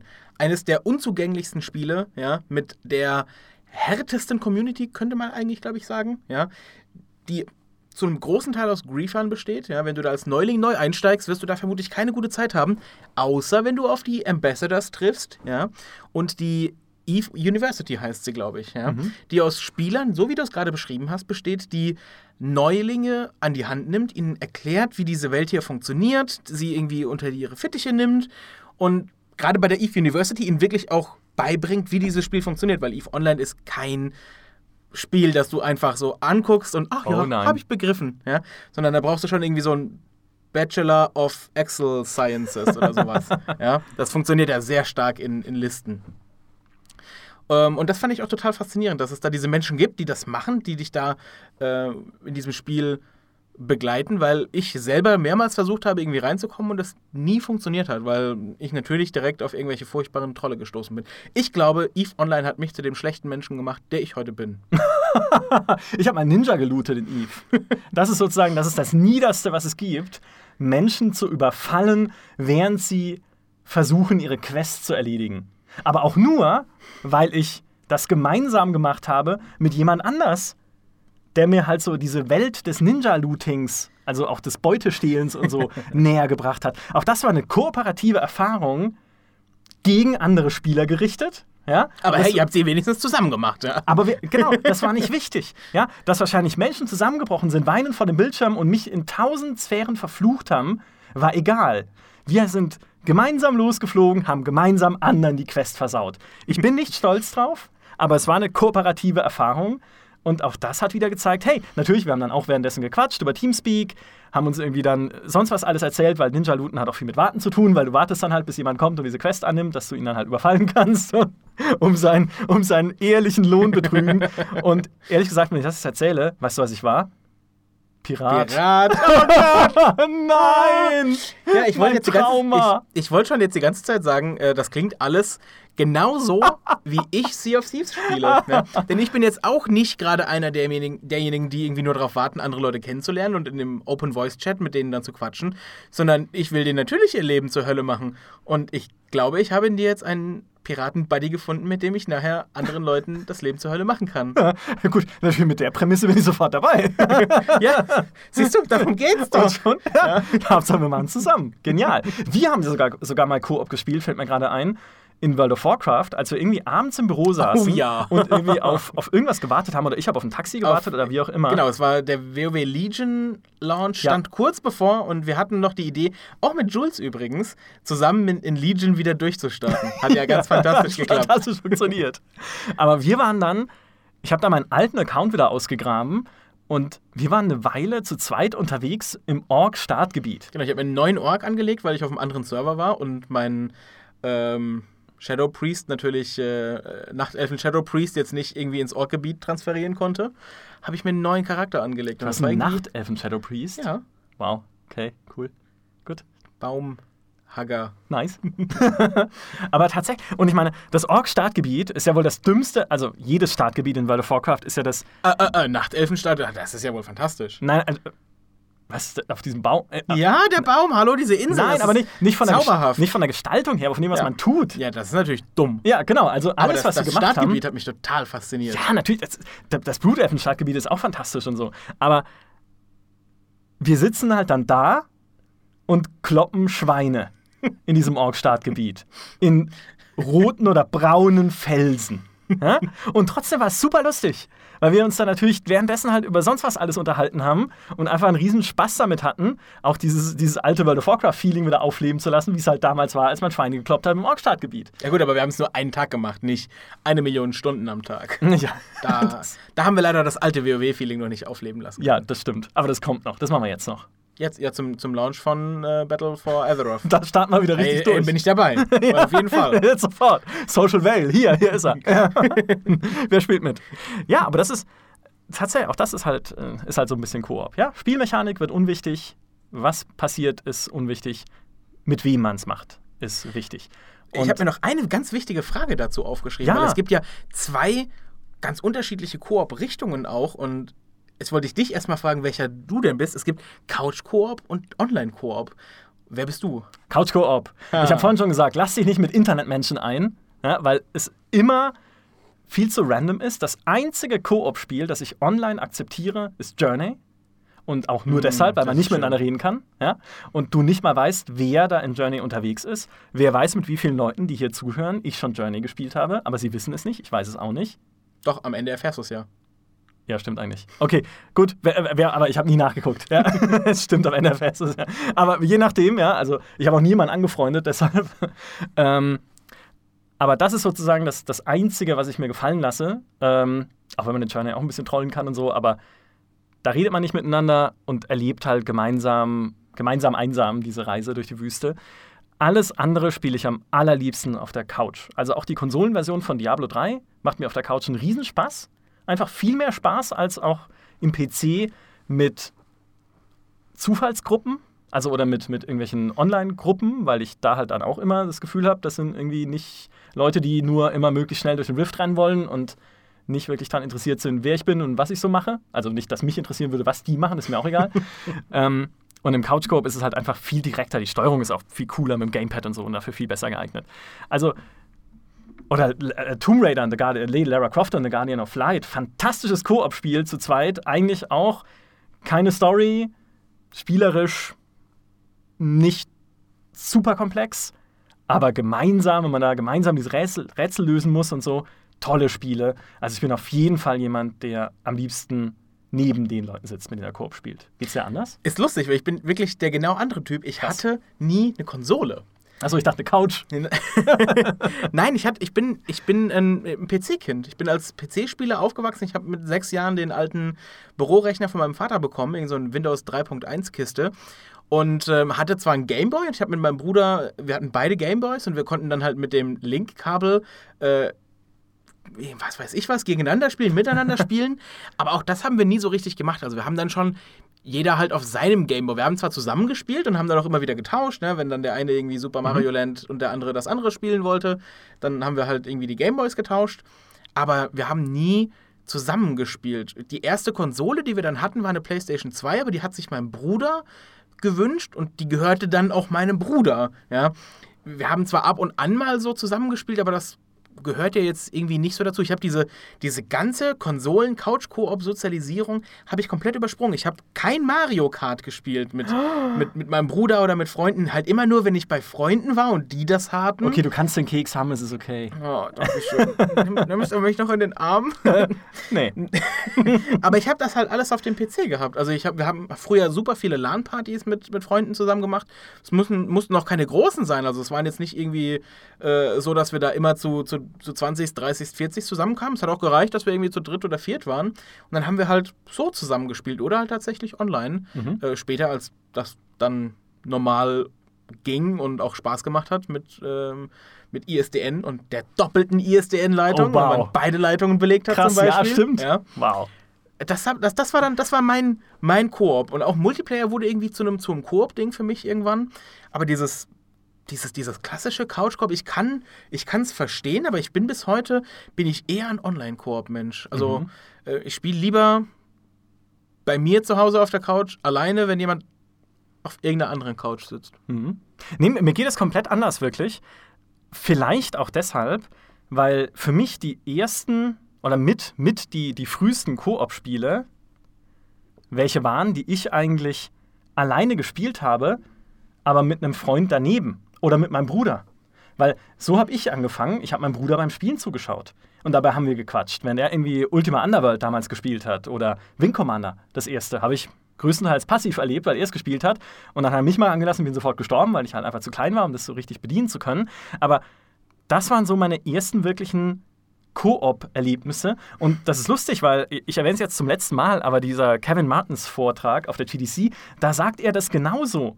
Früher haben sie sich, er und seine Freunde, ihre Koop-Spiele einfach selber gebastelt, indem sie ein Spiel eingelegt haben. Damals hatte auch nicht irgendwie jeder eine Konsole, da musste er dann durch die Schnee, verschneiten Weiten Kanadas fahren, um irgendwie zu einem Kumpel zu kommen, der dann eine Konsole hatte und dann bei dem übernachten und so. Aber sie haben sich halt einfach abgewechselt und dabei irgendwie getrash-talkt und irgendwie gesagt, hey, das schaffst du jetzt eh nicht und mach doch mal, guck doch mal, ob du weiterkommst als ich. Also schon auch so ein bisschen ko äh, kompetitiv, aber halt miteinander und im gemeinsamen Erleben und sowas. Und das habe ich tatsächlich auch.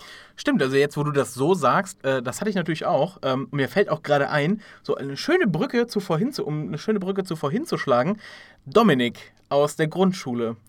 der hatte Falcon 4.0 bei sich zu Hause. Ach du, ja? okay. Und das war der erste Flugsimulator, den ich gespielt habe bei ihm. Er hatte auch wirklich das komplette, komplette Ding irgendwie mit, mit äh, Sidewinder und, äh, und ich glaube die Fußpedale und, und die Schubkontrollen.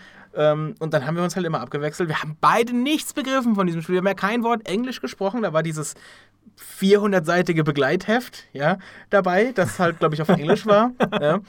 Keiner von uns hat begriffen, wie das geht, aber wir hatten halt irgendwie eine Begeisterung für Flugzeuge. So, oh, geil, Jets. Ähm, haben halt einfach uns immer abgewechselt. Ja. Wenn der eine abgestürzt ist, ist der nächste dran. Keine, nicht begriffen, worum es ging, ja, aber das Ding rauf und runter gezockt. Übrigens, Mhm. vielen Dank. Die Begeisterung dafür habe ich aus der Gamestar gehabt. Nein. Berichte von Mick Schnelle. Da, schön. Mick, Ja. falls du zuhörst, Dankeschön. Ja, danke. Schau, was du Noch heute, hast. noch heute spiele ich X-Plane.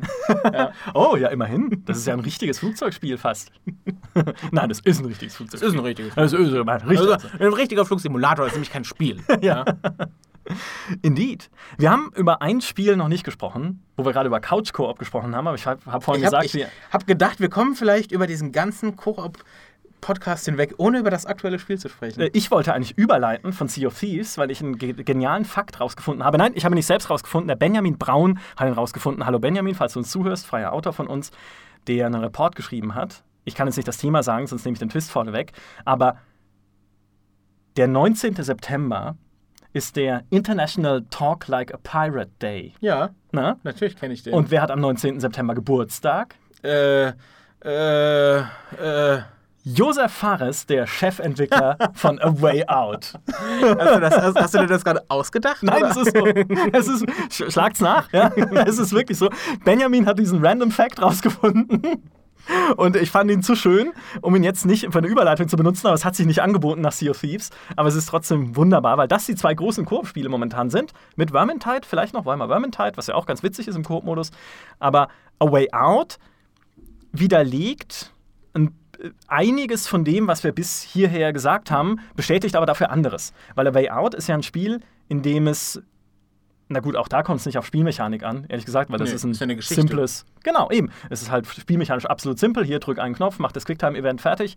Aber du erlebst gemeinsam eine Geschichte. Also das, was in so repetitiven Koop-Spielen eigentlich keiner mehr will, weil es nur aufhält. The Old Republic, skip, skip, skip, ja, weg mit den Zwischensequenzen. In Diablo genauso. Hä, wer redet da mit irgendwem? Sie haben extra einen Adventure-Mode eingebaut, damit man den ganzen Story-Ballast los wird.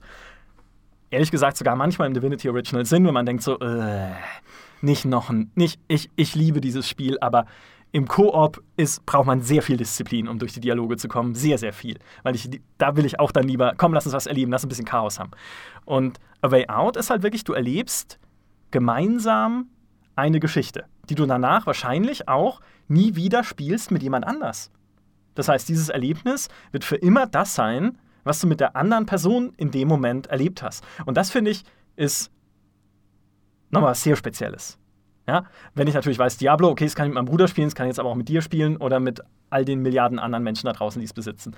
Aber A Way Out ist spielerisch auch so simpel, dass ich es, also es sei denn, ich will es jetzt unbedingt jemandem zeigen, der es noch nicht kennt, aber das würde ich jetzt nicht nochmal mit irgendjemand anders wahrscheinlich spielen, als mit der Person, mit der ich es dann spiele. Das finde ich ist eine, ist eine super spannende Dynamik. Ja, ich habe es ja noch nicht gespielt, ne? Deshalb. Ja, äh, lass es uns direkt jetzt hier. Ich kann es jetzt spoilern. Also ich habe die, ich habe die Videofiles, also bis zum Ende. Ich habe beide Enden gesehen, ja. Oh, aber was? nicht. Oh Gott, nein. oh Gott. Nein, ich spoilere euch natürlich nicht. Ich habe ich es selber noch nicht gespielt, deshalb kann ich jetzt über das tatsächliche Gameplay und dieses Bonding, das da stattfindet, kann ich nicht sagen. Mich hat nur die ähm, diese ja diese Optik, die Art, wie das Spiel seine Geschichte erzählt, hat mich begeistert. Nämlich, dass es tatsächlich immer ein Splitscreen hat, also fast immer ein Splitscreen hat. Es gibt Mhm. auch äh, Szenen, wo die Kamera einfach ähm, zentral beide zusammen zum Beispiel zeigt oder eine Zwischensequenz zeigt, aber ein 90, 95 Prozent des Spiels hast du einen Splitscreen und der wechselt aber die, die Größe und das, das wechselt dann auch sozusagen den Fokus. Dann, dann ist mal der linke Spieler im Fokus und hat den größeren Anteil des Bildes, dann mal der rechte. Oder was ich auch ganz geil fand, war eine Szene, wo, wo ein dritter, ja, also nicht ein dritter Spieler, sondern eine dritte Figur hinzukommt, die dann äh, dein, dein Gegner darstellt und der dann auch noch so, einen- so einen Splitscreen-Modus bekommt. Der ist dann links im Bild und die beiden Spieler sind dann in dem rechten Teil oben und unten geteilt. Und ich finde, das erzeugt richtig Action und Adrenalin, weil du jetzt, weil du sofort, so auf einen Blick weißt du, worum, worum es in dieser Szene geht. Also auch ich, der da nur in diesem Video hingeskippt ist, ich wusste sofort, okay, das ist der Böse, der verfolgt die. Ja, ich sehe sein grimmiges Gesicht mit einer Knarre in der Hand, ja, und wir müssen hier wegrennen. Und das fand ich hat, hat ziemlich einfach für eine gute, tolle Atmosphäre gesorgt und einfach ein, ein die hatten, haben einfach ein tiefes Verständnis dafür, wie sie Geschichten inszenieren, weil auch manchmal das Gameplay, das jetzt, das jetzt einer der beiden Spieler gerade macht, also das kann sein, dass der irgendwie nur in seiner Zelle auf und ab geht, das ist dann nicht wichtig. Aber das macht das Spiel deutlich, indem es sozusagen die Kamera des anderen, die Perspektive des anderen hervorhebt und dir jetzt sozusagen auf, auf, auf einen Blick sagt, das ist jetzt wichtig, hier guckst du jetzt hin. Finde ich genial. Das ist eine super clevere Mechanik. Wahnsinn. Und halt auch ein komplett anderes Erlebnis, als du es in so gut wie allen anderen Koop-Spielen hast. Also der Josef Fares ist halt der nimmt schon kein Blatt vor den Mund, der ist kein, kein Freund von Bescheidenheit und so, aber er hat das ja ursprünglich auch bei der ersten Präsentation gesagt, letztes Jahr auf der E3, auf der Electronic Arts Pressekonferenz. Das ist ein Koop-Spiel, wie ihr es noch nicht erlebt habt. Und tatsächlich, also so ein Koop-Spiel habe ich noch nicht erlebt. Wer weiß, ob es jetzt vielleicht noch nachgemacht wird von anderen, ob das eine Mechanik ist, die jetzt irgendwie Früchte trägt und dann kopiert wird, aber es ist zumindest mal auch, es zeigt halt, dass es auch an diese, an diese Idee Koop noch neue Herangehensweisen gibt. Und ich glaube, wir könnten jetzt noch stundenlang weiterreden über äh, coole Koop-Spiele. Ich habe noch ganz viele aufgeschrieben. Ich Portal auch noch. 2. Oh, Ja? Portal 2. Ein Spiel, das, das nie für, für, für Koop, glaube ich, gemacht war. Ja. Was aber dadurch, dass du plötzlich die doppelte Anzahl von Portalen hast, ja, bedeutet auch gleichzeitig doppelte Anzahl von Spaß und auch doppelte Anzahl von Chaos. Chaos ja. vor allem, ja. Ja, das ist, das ist was, was mich, was mich damals total begeistern konnte. Du hast es, glaube ich, nie im Koop gespielt. Ich hab's, Portal 2 habe ich tatsächlich leider nie im Koop gespielt. Ich finde aber diese, gerade dieser Chaos-Gedanke ist super wichtig. Was ja auch bei dem Payday zum Beispiel ist, wo du deine Aufgaben verteilst im Team, also nicht so direkt, ne? es ist nicht so ein Berufssimulator, der heißt Berufs, der, der Raubzug-Berufssimulator. mein Beruf ist äh, Dings, Ich bin äh, der Brecher. Bandit. ja, genau. So Oceans 11 mäßig. Aber so ein bisschen fühlt sich ja immer an. Ja? Du gehst jetzt darüber, du guckst da, du stehst hier, Schmiere und wir alle arbeiten dran, dass wir am Ende hier die Kohle raustragen können. Wo das ja noch klarer wird, sind die heißt sind GTA Online, wo je, wirklich jeder seine Rolle hat. Und Fantastisch. Die sind auch einfach als, als Geschichten ähm, inszeniert wie so ein Gangster-Heist-Movie. Genau. Äh, fand ich auch super. Ich habe es mir aufgeschrieben und ich habe es mir aufgeschrieben mit die Heists, Ausrufezeichen und dann gefettet die Heists. Wie gut waren die Heists? ja, man hat irgendwie ein Jahr lang drauf gewartet und Rockstar hat irgendwie ein Jahr lang gesagt, ja, ja, die kommen bald, die kommen bald, versprochen, die kommen noch. Und als sie dann kamen, also hab, wir haben uns damals alle schon drüber lustig gemacht, dass die kommen vermutlich nicht mehr, ja. also kein Mensch kann so lange irgendwie was, was anteasern und sagen, nein, nein, die kommen noch und dann ist wieder wie der Berliner Flughafen. Aber dann kamen sie und Gott waren sie gut. Das hat wirklich für alles, über alles hinweg getröstet, dass sie dann so gut waren. Ja, und vor allem ist da halt auch viel mehr Gameplay-Varianz drin, wenn irgendwie einer im Hubschrauber sitzt oder im Flugzeug, wenn der andere irgendwie unten am Boden unterwegs ist und die anderen beiden irgendwie im Auto oder sowas. Du hast halt einfach, naja, so klar verteilte Rollen und so unterschiedliche Erlebnisse dann auch in jeder Rolle, dass es halt auch cool ist, das Zeug immer wieder zu spielen. Das, das ist genau das, was ich vorhin auch schon irgendwie mit diesem sei ein, ein Rad des Zahnrads, also Ja. äh, etwas, was in die Maschinerie äh, zusammen äh, hineinwirkt. Ja, das kommt auch bei GTA Online, glaube ich, total gut zum Tragen, weil die, die Rollen getrennt sind. Manchmal muss der eine erst Fluchtwagen beschaffen und das andere Team muss Waffen beschaffen und einer muss irgendwie Ausschau halten. Also du bist manchmal alleine, manchmal in kleineren Teams aufgesplittet und arbeitest erstmal nur an, an deinem Part. Und am Ende läuft das aber darauf hinaus, dass du jetzt sozusagen das kleine Rädchen in einem großen Zahnrad warst und alles zu diesem großen fantastischen, phänomenalen Ende halt, ja, dass du halt den, den Heist halt knackst, dass du, dass du die Beute einsammelst und auch fliehen kannst. Darum geht es ja dann meistens. Nicht nur einzubrechen und was zu klauen, sondern dann auch wieder wegzukommen. Ja? Und wenn das dann am Ende funktioniert und du dir so auf die Schulter klopfen kannst, das hat funktioniert, weil ich meinen Teil dazu beigetragen habe. Es ist ein geiles Gefühl. Ja. Vor allem, wenn das dann irgendwie schon zweieinhalb Stunden dauert. und du nach zweieinhalb Stunden oder drei Stunden endlich sagen kannst, Gott, wir haben es geschafft. ist vorbei. Es ist vorbei. Ich bin so glücklich. Ja, was, was steht noch auf deinem Zettel? Äh, Trine äh, Ja. von 2009, das erste. Ich fand das erste tatsächlich viel besser als, als den zweiten. Gibt es nicht sogar schon einen dritten Teil? Äh, der entsteht der gerade oder gibt's den schon? Weiß ich nicht. Äh, doch, wir haben natürlich nicht, recherchiert. Nicht mehr so Podcast. wichtig, weil den ersten fand ich, fand ich ähm, einfach am besten. Ja? Und äh, da gibt es halt diese drei Klassen: den, den Magier, Mhm. den äh, Ritter und die, die Dieben, die halt jeder ihre, ihren Teil dazu beitragen. Die Diebin kann, kann mit, mit, mit Pfeil und Bogen einfach entfernte Gegner töten und mit Enterhaken einfach Dinge erreichen, die andere nicht erreichen können. Der Magier kann ähm, Sachen durch die Luft schweben lassen oder einfach nur aus der Luft materialisieren und dann halt zum Beispiel eine Stufe schaffen, damit der fette kleine Ritter ja irgendwo hochklettern kann. Mhm. Das waren drei Klassen, die perfekt ausbalanciert irgendwie ineinander griffen. Das, Mhm. das war ein System, das mich damals total begeistert hat. Das fand ich super, dass ich das mit, mit äh, Freunden damals zusammengespielt habe. Ja. Hätte Blizzard Kevin Martins schon früher eingestellt, hätten sie halt schon Koop-Modus in Lost Vikings eingebaut, was ja genau dasselbe Spiel ist, nur halt damals mit Singleplayer und zwischen den Charakteren wechseln per Knopfdruck. Einfach. Kannst du ja bei Trine zum Beispiel auch, aber Mhm. macht natürlich bei weitem nicht so viel Spaß, wie, wie das Ding mit, mit anderen zu spielen. Stimmt. So, was habe ich noch auf meiner Liste? Portal, äh, Special, ne? Die Special-Erwähnung, VR. Äh, Keep Talking and Nobody Explodes. Oh! Das fand ich fantastisch. Jetzt Ja. haben wir vorhin schon über, äh, über Star Trek Bridge Crew gesprochen. Ja, aber ich fand äh, Keep Talking and Nobody Explodes ist, ist eine andere Art cool, weil du es mit Freunden zusammen spielen kannst. Und ich finde, Ja. VR ist, also ein Teil davon, warum ich VR nicht so spannend finde, nicht so prickelnd, ist wirklich die Tatsache, dass du so isoliert bist. Ja, bei einer VR-Brille spielst du nicht mit anderen. Punkt. Ja, das, das ganze, die ganze Prämisse ist, du bist abgeschirmt vom Rest der Welt und bist in deiner Spielwelt. Ja, die anderen finden da nicht statt. Und das finde ich cool, dass derjenige mit der Brille, der muss die Bombe entschärfen und die Spieler drumherum, wenn, wenn man gut vorbereitet ist und das ganze Material ausgedruckt hat, ja, müssen die Spieler halt die, die Hinweise, die der Bombenentschärfer ihnen halt gibt, in diesem äh, Bombenentschärfungsmanual raussuchen und ihm sagen, wie er die Bombe zu entschärfen hat. Ja? Und das ist, finde ich, ein, ein System, das ich, das schon ein paar andere Spiele auch bei PlayStation VR zum Beispiel ausprobiert haben, aber mir fällt keins ein, dass das so cool umgesetzt hat, dass du wirklich mit anderen, also auch wenn du nur eine Brille hast, ja, das ist ja das, das Ding ne, bei, bei Bridge Crew zum Beispiel, du brauchst halt vier Brillen oder vier Mhm. Playstations, du kannst es ja auch ohne spielen. Du brauchst nur eine Brille und es können trotzdem irgendwie vier, fünf Leute damit Spaß haben. Ja. Ist trotzdem irgendwie etwas, wo vielleicht die anderen auch schon ein bisschen was getrunken haben müssen oder was generell davon profitiert, wenn du ein bisschen was getrunken hast. Ja, okay, das gilt ja für viele Koop-Spiele, ne? kann man, kann genau. sagen. Aber das ist, das ist einer der wenigen, wenigen Einzelfälle, wo ich sagen würde, das ist ein, ein cooles VR-Game, das ich auch immer wieder mal spielen könnte. Und jetzt kommt's. Und? Das, das kannte ich nicht. Was ganz unten steht auf Ganz dem Zettel. unten. Ich kann es Overcooked. sehen. Ja. Overcooked. total blöd. Also ein bisschen. Also, äh, du bist halt ein Koch, ja. Du bist mit, mit bis zu drei anderen, bis zu vier, vier Leute passen da, glaube ich, rein. Bist du mit vier Leuten in der Küche und, und musst halt ein bisschen wie bei Sea of Thieves, ja, Mangelmanagement betreiben. Ja, du hast halt immer mehr Gerichte, die du zubereiten musst, als du Küchenhelfer in der Küche hast.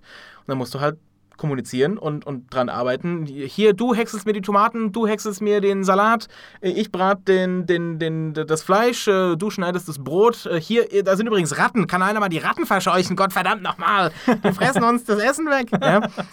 Das ist absolutes Chaos und man, man fängt manchmal damit an, dass man irgendwie, na, es hat ja auch ein Progress, ja, ein Progress-System, dass du halt relativ langsam anfängst und du denkst, oh cool, ich beherrsche das alles, ja. Dann musst du nur irgendwie einen Teller raussuchen und was weiß ich, irgendwie ein Ei braten oder eine Suppe, so eine Suppe kochen und die, das Zeug auf den Teller kippen und that's it. Ja? Und später wird das halt mehrstufig. Ja? Da musst du halt erst den Salat vorbereiten, äh, bei einem Burger zum Beispiel, einen Salat, Tomate, Fleisch, Brot, Teller rausgeben. Ja? Das sind fünf Schritte. Und jetzt guck mal, wie du da irgendwie auch noch unterschiedliche. Der eine will vielleicht keine Tomate drauf haben und dann wird es ja später sogar noch komplexer. es, es, es lebt einfach davon, dass, dass du im Chaos versinkst. Und das macht Spaß. Dieses im Chaos versinken macht Spaß. Das haben wir an, an Silvester, haben wir zu viert ähm, Overcooked gespielt. Auch schon ein bisschen was getrunken vielleicht. Und dadurch wurde es, glaube ich, noch lustiger, weil wir einfach, wir haben nur noch geschrien. Wirklich, wir haben da gesessen, ah, gib mir die Tomate! Ähm, kann, ich, äh, kann ich insofern verstehen, als dass es als Spiel lustig klingt. Ich hasse es, mit anderen zusammen zu kochen. Aber wahrscheinlich genau aus dem Grund, dass es halt immer Druck ist Ja. für mich. Ich koche sehr gerne, muss ich dazu sagen, im echten Leben, aber nie im Team oder selten im Team, weil ich denke, okay, nein, jetzt muss ich dir die Tomaten klein schneiden, dafür musst du dann Nudeln kochen und, und, und immer so, nee, dann komm, ich mach's selber. Ja, ich mach's in meinem Pacing, dann bestimme ich selbst so ein bisschen, dann gebe ich mir selber so ein bisschen die Kontrolle. Und ja, das ist jetzt für mich ein Fall, da muss ich sagen, Koop ist nicht für alles sinnvoll. Im Echtweltkochen bin ich immer noch alleine unterwegs. Ich will vielleicht noch ein letztes Beispiel erwähnen, Shoot. bevor wir, der Podcast ist eh schon viel zu lang, äh, bevor die Leute irgendwie äh, komplett einschlafen an, den, an ihren Kopfhörern. Das ist Far Cry 5. Weil das ist vielleicht das vierte, momentan zumindest prominente Koop-Spiel, ist jetzt nicht primär auf Koop ausgelegt, aber man kann ja die komplette Story zu zweit durchspielen. Fortschritt wird nur für einen Host gespeichert, bisschen doof, aber wenn man es immer mit derselben Person spielt, macht es dann auch nichts und wieder da anfängt, wo man gerade war. Und das ist noch nicht erschienen zu dem Zeitpunkt, wo wir diesen Podcast aufnehmen. Für all die Hörer, die das jetzt erst 2025 hören, in historischen Vorlesungen, wie gute Podcasts gehen. Das, ähm, ich habe es aber schon gespielt auf einem Event zusammen mit Plus-Usern, also Mitgliedern von GameStar Plus. Und man muss dazu sagen, Far Cry 5 hat ein cooles Setting mit diesem ganzen Sekten-Dings da in, in Redneck, USA. Und ist aber spielmechanisch eher ein klassisches Far Cry. Ja, du hast da wieder die Karte mit ihren Icons, wo du hinfahren kannst, um dann irgendwie was zu sammeln oder irgendwie Stützpunkte zu erobern. Die Missionen verlaufen nach Schema F. Fährst halt irgendwo hin und erschießt alle oder hast auch zwischendurch mal wieder so die altbekannte Halluzinationsmission, die man auch schon in X-Far Cry jetzt gesehen hat. Also da tut sich gar nicht so viel Neues. Aber zum Schluss haben wir es ein bisschen im Koop gespielt und es ist halt auch da denkst du so, okay, wir könnten jetzt die Story spielen, aber die Story ist völlig egal. Ja, diese ganzen Sekten, der, der, der Joseph C-Typ da kann mir gestohlen bleiben. Wir fahren einfach durch die Wildnis und machen Quatsch. Und dann ist es halt irgendwie, ob man gemeinsam irgendwie an einem See angelt, weil man halt denkt, okay, wir haben gerade rausgefunden, wie man angelt und dann, dann äh, weiß man nicht, wo man die dumme Leine hinwerfen soll und wirft sie immer auf den anderen oder an Land oder dann kommt irgendwie eine, eine Sektenpatrouille KI gesteuert und ballert dir die Kugeln in den Rücken, weil du da rumstehst und dann angelst und es entsteht halt immer, es entstehen halt immer so eigene Geschichten dann aus diesem Koop-Modus, so emergente Geschichten halt auch, was ja immer, das habe ich schon tausendmal gesagt im Podcast, für mich immer die besseren Geschichten eigentlich sind, weil man die besser in Erinnerung behält. Und die beste emergente Geschichte, die wir auf diesem Event erlebt haben, wo wir gemeinsam waren, war die Wingsuit Challenge. Ich habe neulich schon einen Artikel darüber geschrieben für GameStar.de. Das war im Wesentlichen, also es gibt diesen Wingsuit, diesen Flügelanzug wieder, mit dem man einfach von hohen Bergen abspringen kann und dann hinunter ins Tal zu segeln gewissermaßen. So wie ein Fallschirm, aber es ist kein Fallschirm, sondern halt so ein, wie so ein Batman-Anzug halt. Ähm, mit Flügeln. Und im Spiel gibt es Herausforderungen dafür, dass du eben vom Berg abspringst und dann in Richtung Tal fliegst und dabei so Ringe durchqueren musst. Da fliegst du halt durch enge Schluchten, da sind so Ringe drin und die musst du alle mitnehmen und wenn du alle geschafft hast, wirst du halt am Ende irgendwie, hast du halt ein Zeitlimit noch dazu und dann heißt es halt am Ende, well done. Keine Ahnung, ich weiß nicht mal, ob es dafür eine Belohnung gibt im, im Spiel. Das Ding ist nur, im Koop-Modus musst du das zu zweit machen. Also da müssen beide diesen Wingsuit benutzen und diese Challenge gemeinsam bestehen. Wir haben erst sehr spät herausgefunden, dass man nicht, dass nicht beide Spieler für diese Ringe fliegen müssen. Der andere muss dem, dem ersten nur in gewissem Abstand folgen. Aber das war schon die letzte Hürde. Die erste Hürde war, mit dem Scheißding überhaupt vom Berg runterzukommen, weil wir nicht wussten, wie man ihn aufmacht. Weil das war eine Wingsuit-Mission schon später im Spiel und das Spiel erklärt dann nicht mehr, wie man den Wingsuit öffnet. Aber was kann denn da das Problem sein? Du drückst auf X und dann drückst du nochmal auf X. Nein, du drückst nicht auf X, du bist auf R3. Das war an der Playstation. Und es ist, wer drückt denn bitte auf R3? Ich weiß jetzt spontan nicht mal, was R3 ist, doch natürlich der rechte Analogstick, aber trotzdem, ja. Und du musst beim Anlauf auch sprinten. Aber wenn du nicht sprintest, knallst du beim Abspringen oder fällst du schon wieder auf den Berg unter dir, bevor der Wingsuit geöffnet ist, also auf den Hang unter dir. Und das ist ja noch okay, wenn du es alleine machst, aber dadurch, dass noch jemand zweites mit dabei ist, der diesen Absprung auch schaffen muss, ist es natürlich immer so, wenn man selber rechtzeitig abspringt, knallt der andere gegen den Berg. Und wenn man es selber nicht schafft, ist der andere schon unterwegs und sagt, ja, ich bin in der Luft. Oh, oh, sorry, ich ragdolle hier gerade den Berg runter, kann man nochmal. Und so fing es dann überhaupt erst an. Irgendwann, als wir dann Entwickler dazu gerufen hatten und die ein bisschen erklärt haben, wie die Steuerung funktioniert, war ja immer noch das Problem, okay, jetzt müssen aber auch beide in der Luft bleiben, wenn sie den Absprung geschafft haben. Und dann knallt halt einer gegen den Berg, dann knallt einer gegen den Baum, dann knallt einer gegen eine Brücke, gegen eine Schlucht. Und es ist halt immer irgendwas passiert und wir haben da rumgeflucht ohne Ende. Dass diese scheiß Challenge, Entschuldigung, falls noch Kinder zuhören, doch irgendwie zu schaffen sein muss. Und inzwischen waren dann irgendwie, stand das halbe Event um uns rum, die wollten eigentlich abbauen, weil es schon spät abends war. Also da waren irgendwie, das war in so einer Kirche in Berlin, wo dann auch Fernseher aufgebaut waren. Das musste aber alles raus, weil die das wieder, wieder leer räumen mussten. Aber es ging nicht. Ja? Wir haben diesen Fernseher besetzt weil wir das schaffen wollten. Inzwischen hat sich noch ein Ubisoft-Team eingefunden von zwei Mitarbeitern, die selbst gesagt haben: so, ja, ja, wir haben ja Far Cry schon gespielt, wir zeigen euch mal, wie das geht und sind halt selber ständig verreckt an dieser Challenge. Und Irgendwann haben die es dann geschafft, wo wir sehr sauer waren, weil die dann auch diesen, man muss gar nicht durch die Ringe fliegen, Trick rausgefunden hatten. Zumindest der zweite Spieler muss es nicht. Und irgendwann haben wir es dann aber auch geschafft. Und das war halt wahnsinnig toll. Einfach, weil wir dann gesagt haben, boah, erstens sind wir wahrscheinlich die ersten Menschen außerhalb von Ubisoft, die diese dumme Challenge zu zweit schaffen, während drumherum schon die Entwickler standen und den Kopf geschüttelt haben und sich unterhalten haben, ob es irgendwie zu schwer ist oder wir einfach zu dumm sind. Wahrscheinlich beides. Ja? Und es war halt einfach, ich weiß nicht, ob es cool klingt jetzt, wenn ich es erzähle. Es hat auch mit der Spielqualität an sich recht wenig zu tun. Das ist keine Kaufempfehlung für Far Cry 5, kann trotzdem ein cooles Spiel sein, wer weiß.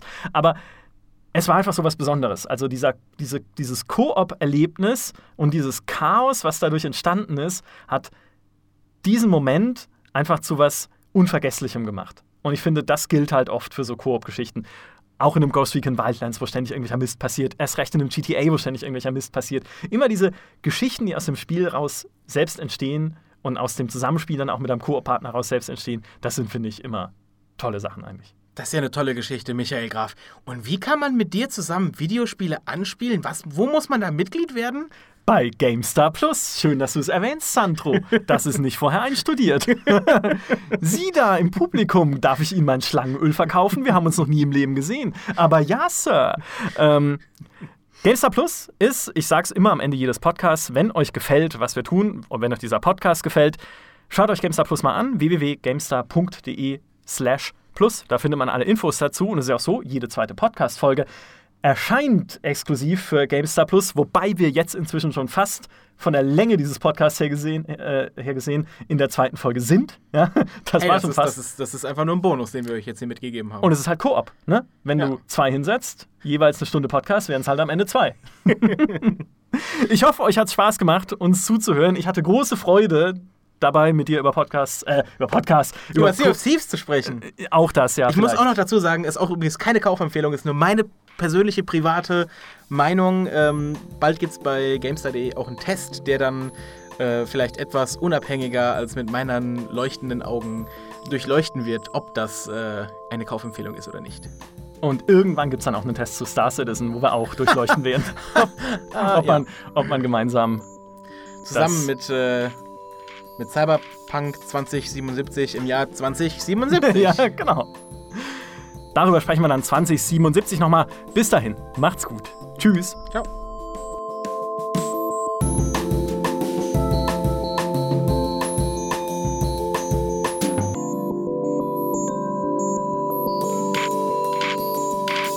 Kaufen Sie GameStar Plus. Ski.